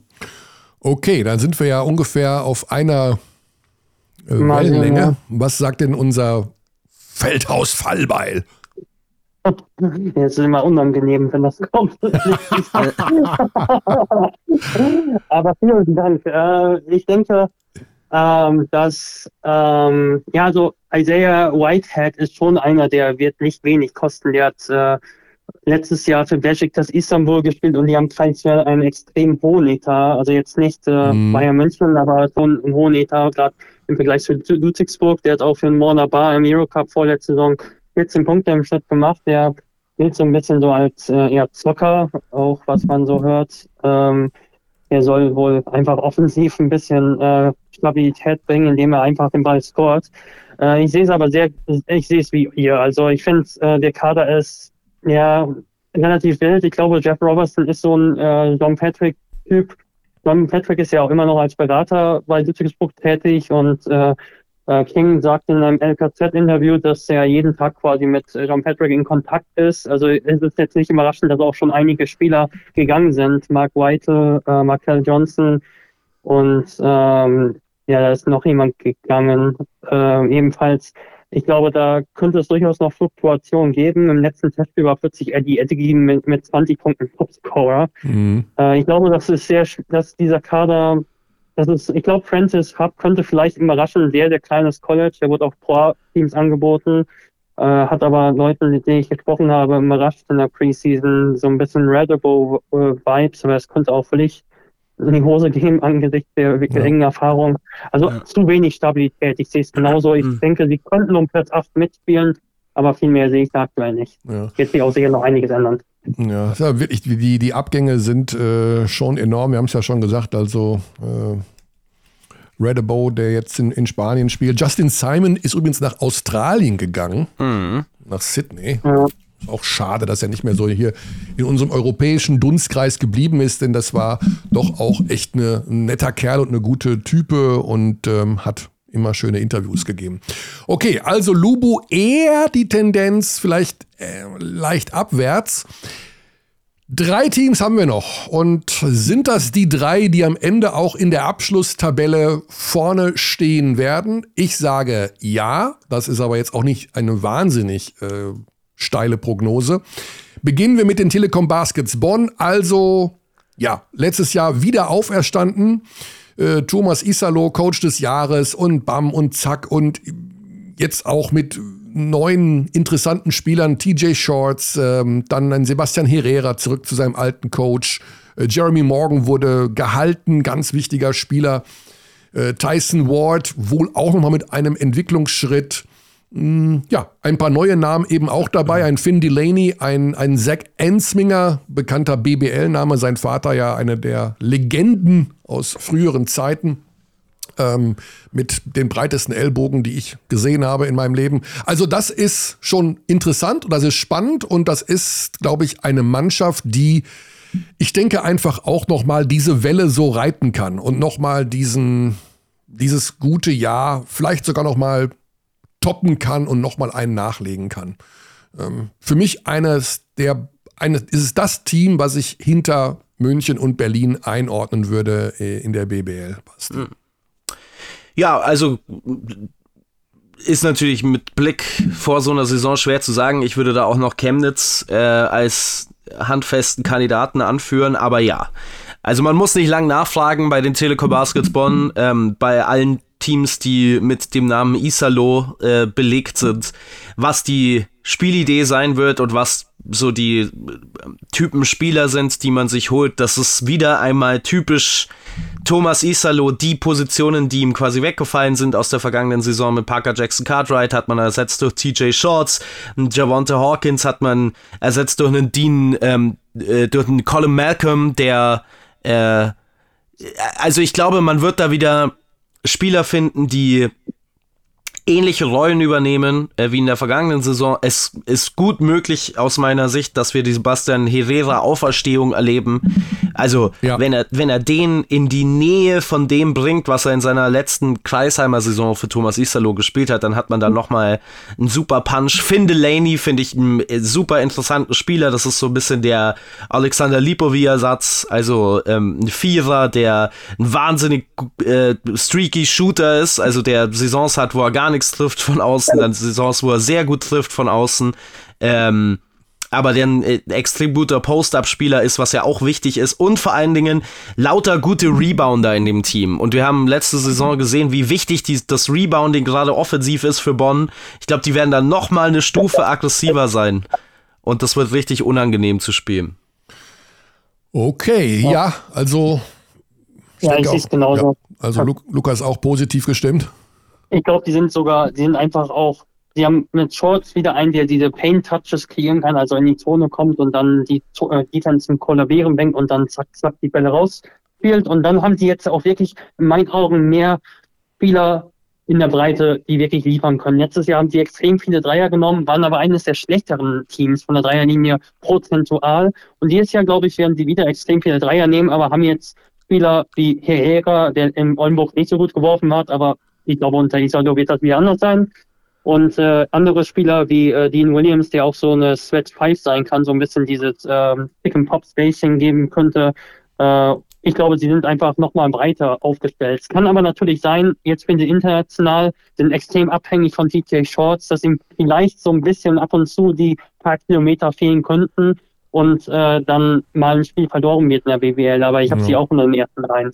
Ja. ja Allerdings TJ Shorts, ja. TJ Shorts ja auch letzte Saison schon international. Also der kennt zumindest die Doppelbelastung schon. Ja. ja Haben äh, alle Vorbereitungsspiele gewonnen, die Bonner. Insofern, das ein gutes Ohm in jedem Fall und ähm, vielleicht einer der Jäger der beiden Teams, über die wir jetzt noch reden werden. Fangen wir mit dem FC Bayern München an. Ganz interessant, ähm, eine Mannschaft, die wir in den letzten Jahren immer so ein bisschen kritisiert haben, dass sie auf den deutschen Positionen zu wenig machen und dass sie ja, immer wieder, ja, Berlin ist auf den deutschen Positionen besser aufgestellt und das fliegt denen um die Ohren in der BBL und dafür sind sie ja in der Euroleague besser. In diesem Jahr haben sie auf den deutschen Positionen nachgelegt und zwar ordentlich. Zum einen hat Weiler Bepp jetzt einen deutschen Pass, dann Easy Bonga, super interessante Neuverpflichtung natürlich, der noch am Anfang ausfallen wird, aber so wie ich das höre, Ende Oktober in dem Rahmen wieder äh, einsatzfähig sein wird. Dann Jan-Niklas Wimberg, der aus Chemnitz kam. Und ein super interessantes Comeback, denn er war, weil er in Japan gespielt hat, ein Jahr völlig aus dem, äh, vom Radar verschwunden. Elias Harris. Ja, also aus meiner Sicht, ich muss mir auch erstmal Spiele anschauen mit den neuen, also mit den neuen Importspielern, so nenne ich sie mal. Cassius Winston, Freddie Gillespie und ähm, das sind sicherlich Spieler, die erstmal sich an den europäischen Basketball ein bisschen gewöhnen müssen. Äh, wie fit ist Corey Walden? Auch eine sehr, sehr langwierige Verletzungsgeschichte. Ähm, was ist mit Paul Zipser? Braucht er nach wie vor noch Zeit? Wie viel ähm, Paul Zipser sehen wir in dieser Saison. Also ein paar Fragezeichen gibt es. Sie haben jetzt am Wochenende in Italien äh, zwei Spiele extrem deutlich gewonnen. Am Samstag äh, gegen ein italienisches Team 72-38. Musste ich auch erstmal checken, ob das wirklich so stimmt. Ja, stimmt. Und gestern auch relativ hoch gewonnen gegen AEK Athen. Äh, eine Mannschaft, die ja auch erstmal sich zusammenfinden muss. Da waren ja auch Spieler bei der Eurobasket. Ähm, da muss man erstmal gucken, die ersten zwei, drei, vier Wochen, wie das alles zusammenwächst.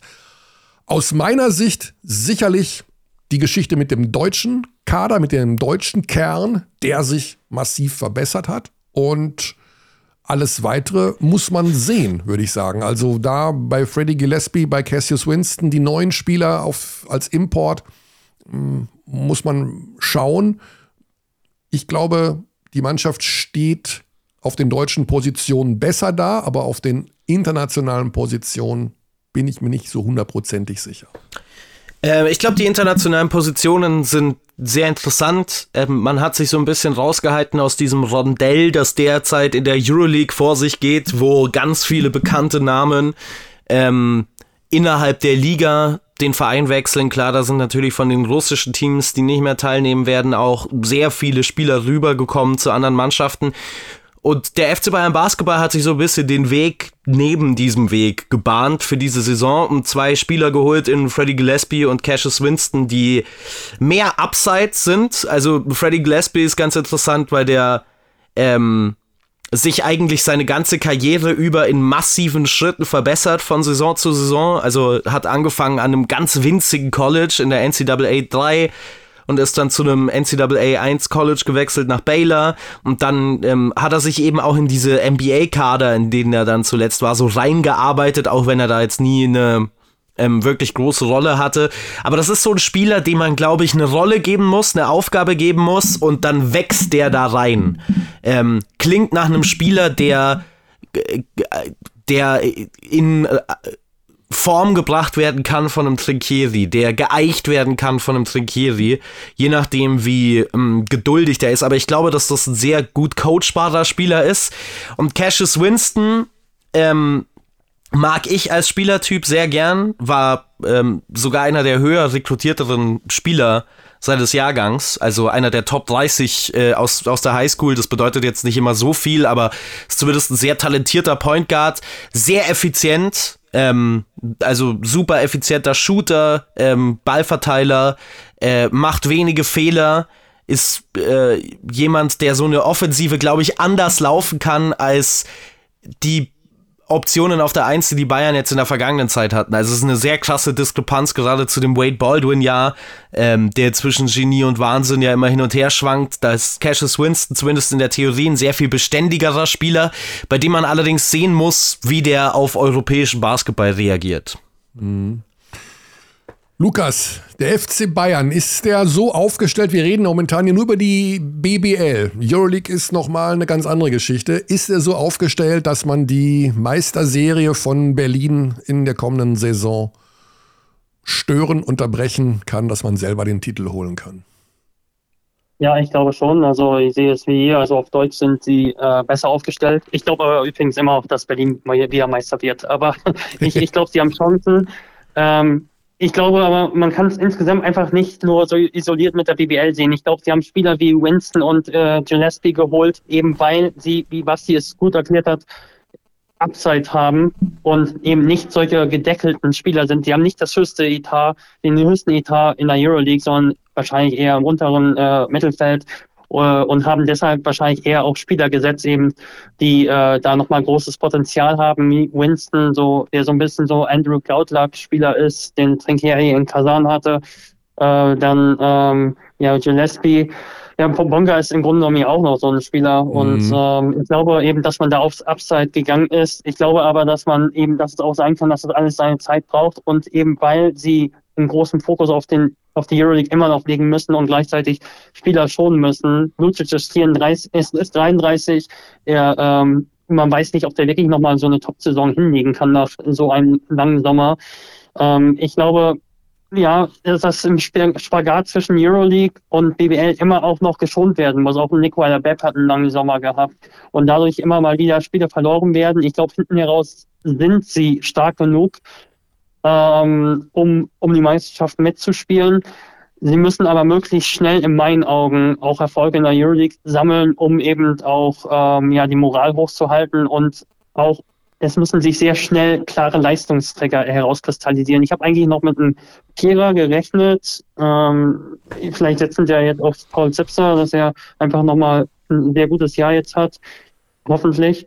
Ähm, also ich glaube, sie können Meister werden, aber ich habe jetzt halt Berlin auf eins. Mhm. Also im Grunde Business as usual, wenn man so will. Ähm, Euroleague, ja, das werden wir nochmal separat behandeln, ich denke in der kommenden Woche. Aber ähm, die Mannschaften, die vor den Bayern gestanden sind in der Tabelle, also wenn ich sehe, da pff, sind die Kader doch wirklich auch nicht schwächer geworden, um das mal so zu formulieren. Komm, ja. Ja, das ist wirklich Wahnsinn, was da passiert ist. Also viel Bäumchen wechsel dich und äh, kenne ich ja, kommt von da nach da, aber insgesamt hat man das Gefühl, äh, alle haben irgendwie noch mehr Geld, aber das ist ja ein ganz anderes Thema. Ähm, ja, liegt beim Magenta Sport, kann Spaß machen. Das kann auf jeden Fall Spaß machen. Also wir sind ja so ein bisschen europäisch jetzt äh, nochmal im Eurofieber nach dieser Eurobasket und äh, werden sicherlich auch unsere Schwerpunkte in der Euroleague weiter verstärken. Alba Berlin spielt auch Euroleague und hat in den letzten Jahren ständig den äh, Meistertitel geholt. Und ja, das die, die große Stärke von Alba Berlin ist es immer gewesen, in den vergangenen Jahren den Kader im Kern zusammenzuhalten, wie das immer so schön heißt. Das ist ihnen auch diesmal gelungen. Auf den deutschen Positionen, also wir werden einen Maodolo sehen, äh, wir werden einen Jonas Matisek sehen, wir werden einen Luis Olindi sehen, einen äh, Johannes Thiemann, einen der ganz großen Gewinner der Eurobasket. Äh, dazu eben die üblichen Verdächtigen vom letzten Jahr, Jalen Smith, Jovel Zosmann, Chris Komatsche, Ben Lemmers, ähm, Luke Sigma, nicht zu vergessen. Und dann eben, und jetzt kommt die Geschichte, was ihnen ja immer wieder gelungen ist in den vergangenen Jahren, dass sie da einen ausgepackt haben, der richtig funktioniert hat. Also ein Gidreitis, ein Fontecchio, ein Hermannsson. Also das war die letzten Jahre war ja immer, da kam jemand mit wirklich Potenzial und nach drei, vier Monaten war der gar nicht mehr aus dem, nicht mehr aus dem Kader wegzudenken und hat den Weg gegangen wie von Teco jetzt sogar in die NBA. Und damit haben sie jetzt wieder eingeholt Gabriele Procida. Ein 20-Jähriger aus Italien, von dem alle sagen, absolutes NBA-Potenzial. Absolut. Und wenn der so sich entwickelt, wie in den vergangenen Jahren die ein oder anderen Spieler es bei Alba geschafft haben, wird der dem Team nochmal einen gehörigen Schub geben. Also weiß man nicht, muss man sehen. Ähm, Fragezeichen der Markus Eriksson, da haben wir keine guten Nachrichten. Seine Fußverletzung äh, ist nach wie vor vorhanden, also der wird dem Kader weiterhin nicht zur Verfügung mhm. stehen. Aus meiner oh. Sicht eine, ein super Kader, der aber sich natürlich in diesem Euroleague-Bereich auch wieder neu behaupten muss gegen diese vielen super athletischen, super schnellen Teams, aber auf BBL-Ebene auch für mich in diesem Jahr geht der Weg über den Titel nur über Alba Berlin. Basti. Ja, also wir haben über die äh, deutsche Rotation bei äh, Bayern geredet. Die deutsche Rotation bei Alba bleibt elitär. Ähm, Maudolo, ich, ich wünschte, dass Maudolo in der BBL einfach mal so eine Saison 30 Minuten pro Spiel durchspielen äh, könnte und es keine Euroleague gäbe. Weil ich gerne mal sehen würde, was so ein Maodolo in MVP-Form anstellt mit der Liga. Ähm, das ist einer der absolut besten Guards in Europa. Wir müssen, dürfen, können uns das nicht oft genug vor Augen halten. Das ist ein europäischer Spitzenklasse-Spieler, von einigen wird er auch in die NBA gepackt, auch wenn mir das, das haben wir ja in dem Podcast auch besprochen, ein bisschen zu weit geht. Ähm, Johannes Thiemann, der wahnsinnige Fortschritte macht. Wie Alba Berlin es schafft, diesen Kader zusammenzuhalten, ist Wahnsinn. Procic, da bin ich auch sehr ähm, gespannt. Der ist ja ähm, immer mit so einem halben Auge in der NBA. Die Draftrechte liegen bei den Detroit Pistons, also die ähm, werden da auch sehr genau drauf schauen, wie der sich weiterentwickelt bei Alba. Ist nicht der einzige Neuzugang, ähm, aber einer von ganz wenigen. Janni Wetzel, auch noch sehr interessant. Äh, Neuseeländer äh, von Baskonia gekommen. So im, im, Prinzip der Oscar da Silva Ersatz, was die Rolle angeht. Ähm, auch wenn er natürlich nicht ähm, eine deutsche Kaderstelle füllt. Ansonsten gibt es nicht so. Deutscher werden. Könnte Deutscher ah, werden. Ja, stimmt, ja. richtig. Also Stuttgarter Nachrichten haben mal davon berichtet, dass Ludwigsburg irgendwie im Frühjahr damals, als er in der Vorbereitung da entlassen wurde, damit gerechnet hätte, dass er im Frühjahr eben bekommen hätte, also 2020 oder 2021. Also es könnte vielleicht eine Chance geben, dass er noch einen bekommt. Ich weiß es aber nicht. Ja, mhm. stimmt. Ähm, hatte ich irgendwo im Hinterkopf noch. Also vielleicht sogar dann in die Rolle rein. Es wird nicht so viele Überraschungen geben mit diesem Kader. Dieser Kader ist richtig gut. Ähm, auch Jalen Smith übrigens, auch wenn die Kroaten so ein bisschen enttäuschend waren bei der Eurobasket, hat persönlich ein super Turnier gespielt. Ähm, der Kader wird noch besser werden. Ähm, im Vergleich zur Vorsaison, du hast ein Jahr mehr, du hast ein paar Spieler, die nochmal einen Schritt nach vorne gemacht haben. Ähm, ich glaube, Alba Berlin ist äh, richtig gut, auch ein bisschen abhängig davon, wie schnell Markus Eriksson wie fit werden kann, weil der natürlich schon ein absoluter Kernspieler ist. Äh, Kumaje erwarte ich einen Schritt nach vorne nochmal in dieser Saison. Ähm, ich bin gespannt, ob es mehr ähm, Spielsysteme geben wird, die mit ihm funktionieren können, auch wenn wir natürlich auch schon in großen Momenten in der vergangenen Saison gesehen haben, wie wertvoll der sein kann. Ähm, ben Lammers wird besser sein, bin ich mir sicher, als letztes, letzte Spielzeit, die so ein bisschen verletzungsgeplagt war. Ähm, ich glaube oder ich gehe stark davon aus, dass der wieder zur alter Stärke zurückfinden kann. Der Kader ist der beste in der Liga für mich. Ähm, und ich glaube, Alba Berlin hat auch in der Euroleague, aber das machen wir dann zu einem anderen Zeitpunkt, gute Chancen dieses Jahr ähm, Schritt nach vorne zu kommen. Mhm. Ja, das letzte Urteil von Lukas. Alba Berlin, ja. der amtierende deutsche Meister. Ihr habt alles gesagt. Also, so, wann sieht man mal, dass man so einen Kader eine ganze Saison nochmal hält? Und das zeugt, glaube ich, auch von starker Teamhygiene. Eben, eine, also manche Spieler hätten sicher Möglichkeiten gehabt. Und dass einfach alle nochmal bei Alba jetzt spielen wollen, diese Saison, das ist einfach auch ein starkes Signal, denke ich. Äh, Corti da ist ein Spieler, der vom Flügel Athletik bringt, äh, Wurf, Da gibt es quasi schon auf Twitter einen Fanclub, eine Fanseite ist quasi schon Hans Schulze vom Jeden Tag NBA Podcast. Der hat ähm, Ed Gork-Fan, der ist, äh, der hat da quasi seine persönliche Fanpage schon. Also der kann richtig Spaß machen mit der Energie und Athletik.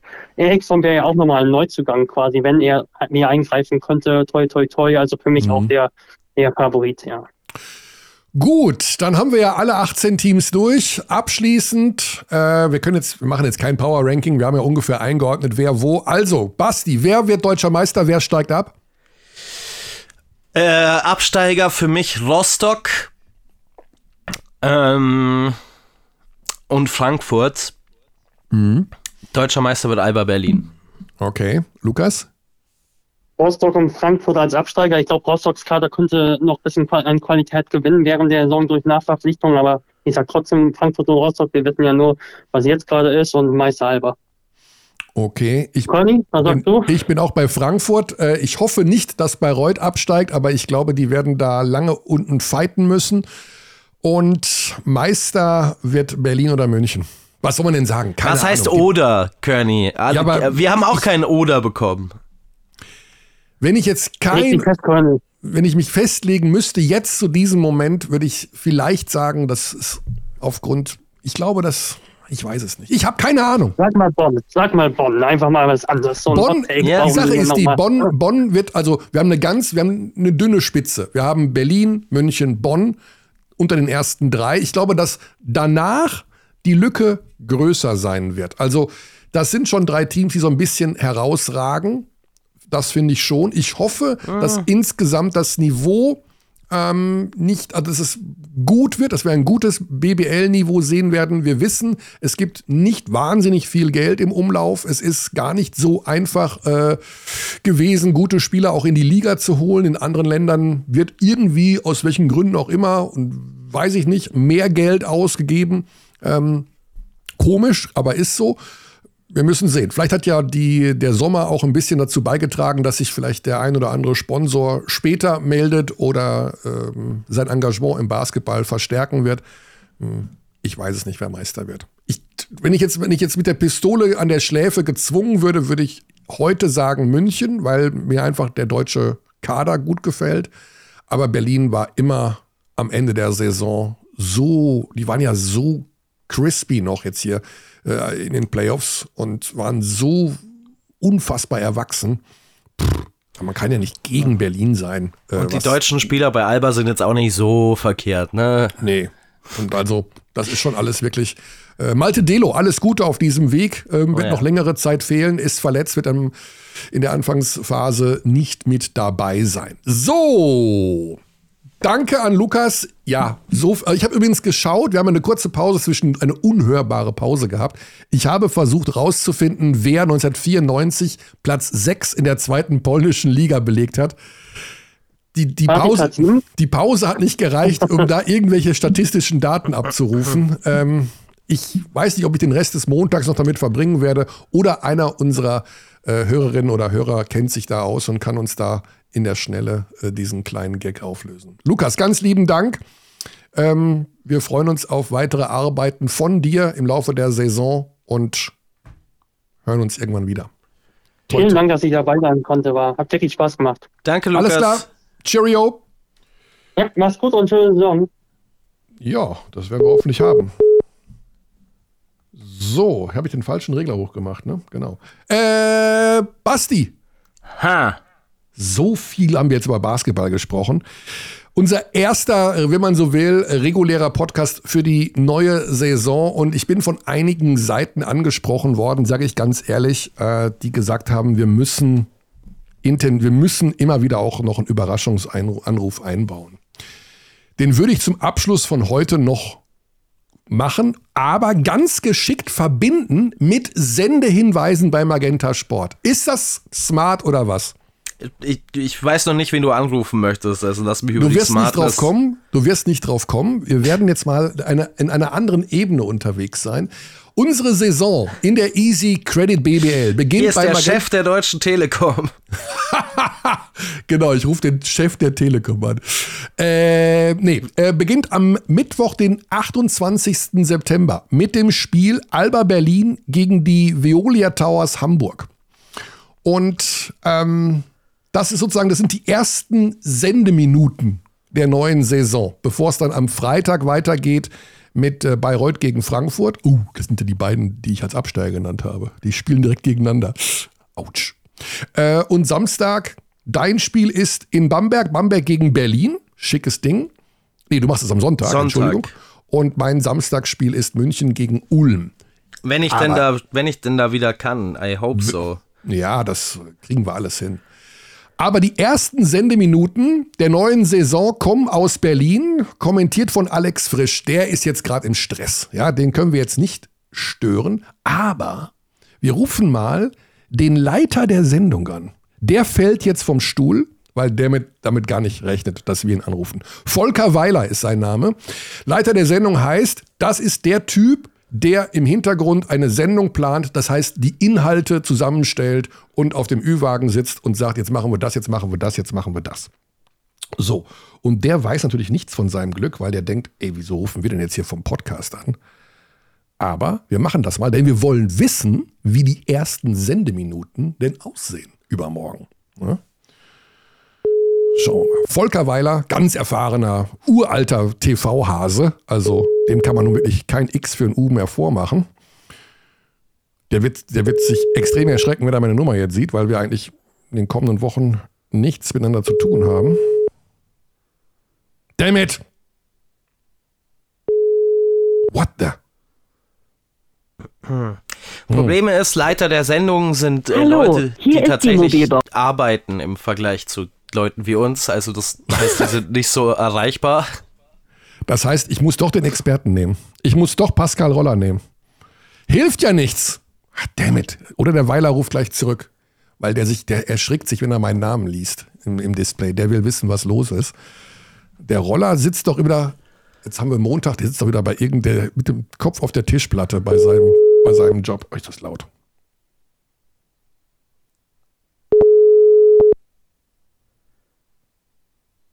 Pasquale! Kann doch nicht sein.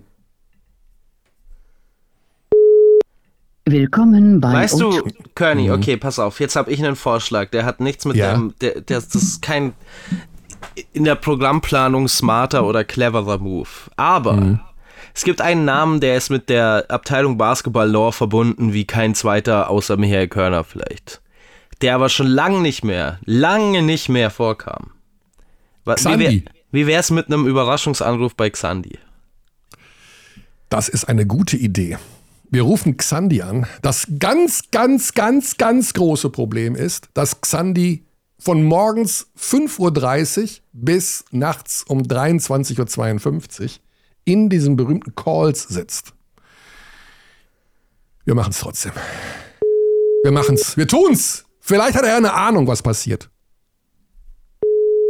Wir dürfen ihm nicht sagen, dass er die dritte Wahl war. Hallo, hier ist die Mobil. Ja, ja, ja, ja. ja, ja, ja. Gut. Ja, wir haben es wir haben's versucht, Basti, wir haben es versucht. Wir können, äh, können nicht anders. Ja. Ich habe dann, wen können wir denn noch nehmen? Ich können glaube, also Koch wenn nehmen. dreimal, wenn es dreimal Nein ist, dann spätestens ist was. Ich glaube, three strikes and you're out. Wir nehmen noch einen, einen Versuch machen wir noch. Wir nehmen noch Coach Koch. Komm. Der macht Bayreuth gegen Frankfurt am, am Freitag, das zweite Spiel.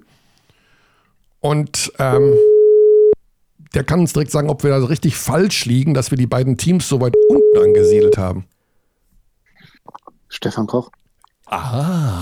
Hier ist der Podcast Abteilung Basketball mit Michael Körner und Basti Ulrich. Coach! Schönen guten Morgen. Ja. Ja! Guten Morgen.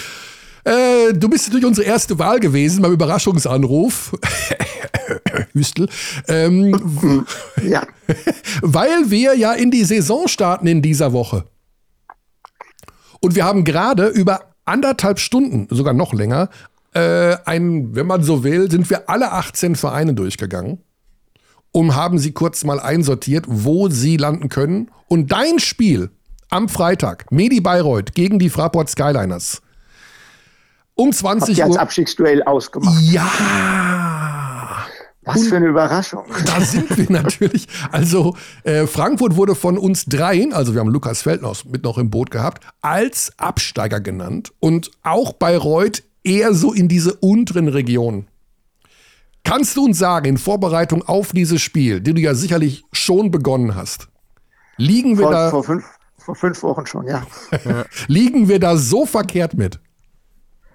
Nee, wahrscheinlich liegt ihr damit nicht so verkehrt. Mhm. Also äh, das, das, das muss man ganz klar sagen. Also ähm, ich glaube auch, dass beide Mannschaften ordentlich äh, zu arbeiten haben werden, um, um drin zu bleiben. Und äh, ich meine, für Frankfurt ist das ja, wenn man es ganz hart sagt, eine äh, Do-or-Die-Saison angesichts der Tatsache, dass man letztes Jahr eine Wildcard bekommen hat und so sehr dieser, dieser Club äh, verankert ist in der Liga, so sehr steht aber auf der anderen Seite eben auch die Regel, dass du nicht zweimal hintereinander dieses Privileg genießen darfst. Mhm. Deswegen bin ich schon so ein bisschen, ja, wie soll ich es formulieren, so ein bisschen überrascht, dass die Frankfurter nicht ein bisschen, bisschen mehr äh, Power da, äh, Manpower in diese Mannschaft gelegt haben. Das Mhm. muss, das muss man, das muss man, glaube ich, schon, schon so sehen. Also Ja, die haben auch ich, wahrscheinlich äh, kein Geld, ne? Die müssen ja doch einiges auch für die Wildcard latzen. Die mussten einiges für die Wildcat latzen. Auf der anderen Seite, sie sprechen eben auch immer wieder davon, äh, mit einer neuen Halle, wie viele Leute sie da locken wollen und dass sie dann auch europäisch äh, wieder ambitioniert spielen wollen. Und ähm, das alles rückt natürlich in weite Ferne äh, in dem Fall, in dem das oder, oder, wenn das dieses Jahr jetzt nochmal in die Hose geht. Das Mhm. muss man, das muss man ganz klar sagen. Also das ist ähm, ja, wir, wir- alle wissen, ähm, Geld wirft keine Körbe, aber mit Geld hast du ein deutlich höheres Maß an Wahrscheinlichkeit eingekauft, dass Körbe geworfen werden. Mhm. So.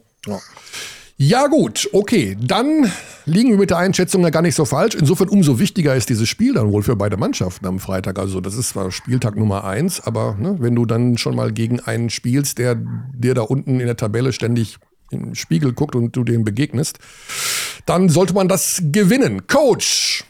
Ich hoffe, es ist ansonsten alles gut. Wir, ich wünsche dir einen guten Auftakt in die neue Saison und ja, Wünsche ich euch auch, Männer. wir verfolgen ja immer sehr ausgiebig auch deine, ähm, deine Beiträge auf der Easy Credit BBL Seite. Und du darfst an dieser Stelle auch Werbung machen für euren Podcast mit Olli Dütschke zusammen. Wann ist der nächste? Wer ist der Gast? Was, was Ähm, passiert? Der, der, der, der nächste müsste ähm, heute rauskommen, Ah. also, denke ich mal. Ich denke, dass Olli den heute noch fertig macht. Und zu Gast hatten wir einen äh, Bronzemedaillengewinner der Europameisterschaft, dessen, ähm, dessen Kürzel, Vor- und Nachname immer als Kürzel benutzt wird. Und er kommt aus Was? Berlin und damit könnt ihr das locker erraten. Ähm, der, der Kürzel wird was? was, was? ML. It's ML. Nein, Ja, natürlich nicht. Genau, JT, genau. Ach, Johannes JT. Thiemann. JT. Ah, okay. ja, genau. Ja. Wir, genau, wir, wir, wir, haben, wir haben Johannes Thiemann. Mhm. Okay, ja, das war sicherlich ein sehr angenehmes Gespräch. Oder, hat, oder, oder, oder hatten Johannes Thiemann. Ja, sehr angenehmes Ja, Gespräch. Ich mag, ihn, ich mag ihn sehr als Typen, weil er ist so, wie sagt man auf Neudeutsch, Face Value. Da ist nichts ähm, für die Medien aufgesetzt. Der, Mhm. der, der gibt sich so, wie er ist. Und so Ja. wie er ist, ist er eben auch super und angenehm.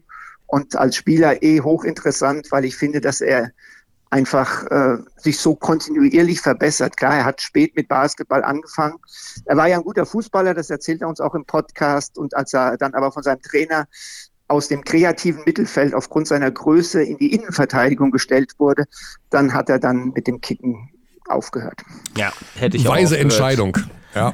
Also einer der Gewinner dieses Sommers in jedem Fall und ähm, ein großartiger ähm, Typ, der bei uns auch schon zweimal zu Gast war. Ich weiß noch, dass er damals in Bamberg, da wollte er unbedingt mal nach Bamberg. das war aber alles schon ein paar Jahre her. Okay, gut. Äh, danke, Coach. Und alles Gute. Danke euch. Cheerio. Euch auch. Danke dir. Bis Ciao, dahin. ciao. Cheerio, Miss Sophie. Cheerio, Mr. Winterbottom. Ja, genau. Kommt auch bald wieder. Äh, das war der Coach. Und jetzt sind wir aber auch durch mit der ganzen Geschichte hier, oder, Basti? Jetzt reicht's dann auch. Weiß nicht, wen ruft man denn noch alles an? Jetzt rufen wir niemand an. Es ruft auch niemand zurück. Das ist schon mal ganz. Wenn jetzt noch jemand zurückgerufen wurde, bevor die Hawaii-Musik kommt, müssten wir ihn ja noch reinstellen. Mhm. Das ist die Regel. Das machen wir aber nicht mehr jetzt. Damit haben alle ihre Chancen verspielt, die überrascht werden wollten, aber sich nicht haben überraschen lassen. Gefühlt zweieinhalb Stunden Einführung in die neue Easy Credit BBL-Saison, die am Mittwoch beginnt mit Alba gegen Hamburg um 18.30 Uhr im Übrigen. Also nicht vergessen, schon eine recht frühe Uhrzeit. Und dann in der kommenden Woche geht die Euroleague los, mit der werden wir uns dann am Montag beschäftigen bei unserer nächsten Ausgabe. Basti, ich wünsche dir von ganzem Herzen eine schnelle Genesung, Danke. wenig Symptome, gar keine Symptome am besten. Ähm, Schon zu spät, aber danke. Schau noch ein bisschen Basketball und dann wirst du recht. Das ist ja vom Zeitpunkt her ideal. Keine Spiele, du kannst dich vorbereiten ohne Ende und bist dann wieder fit, wenn es losgeht. Ah. Hm, naja, du mich auch. Ne? Alles klar, bis dahin. Tschaußen. Paris, Athen. We treat people here with complete respect. This is Germany.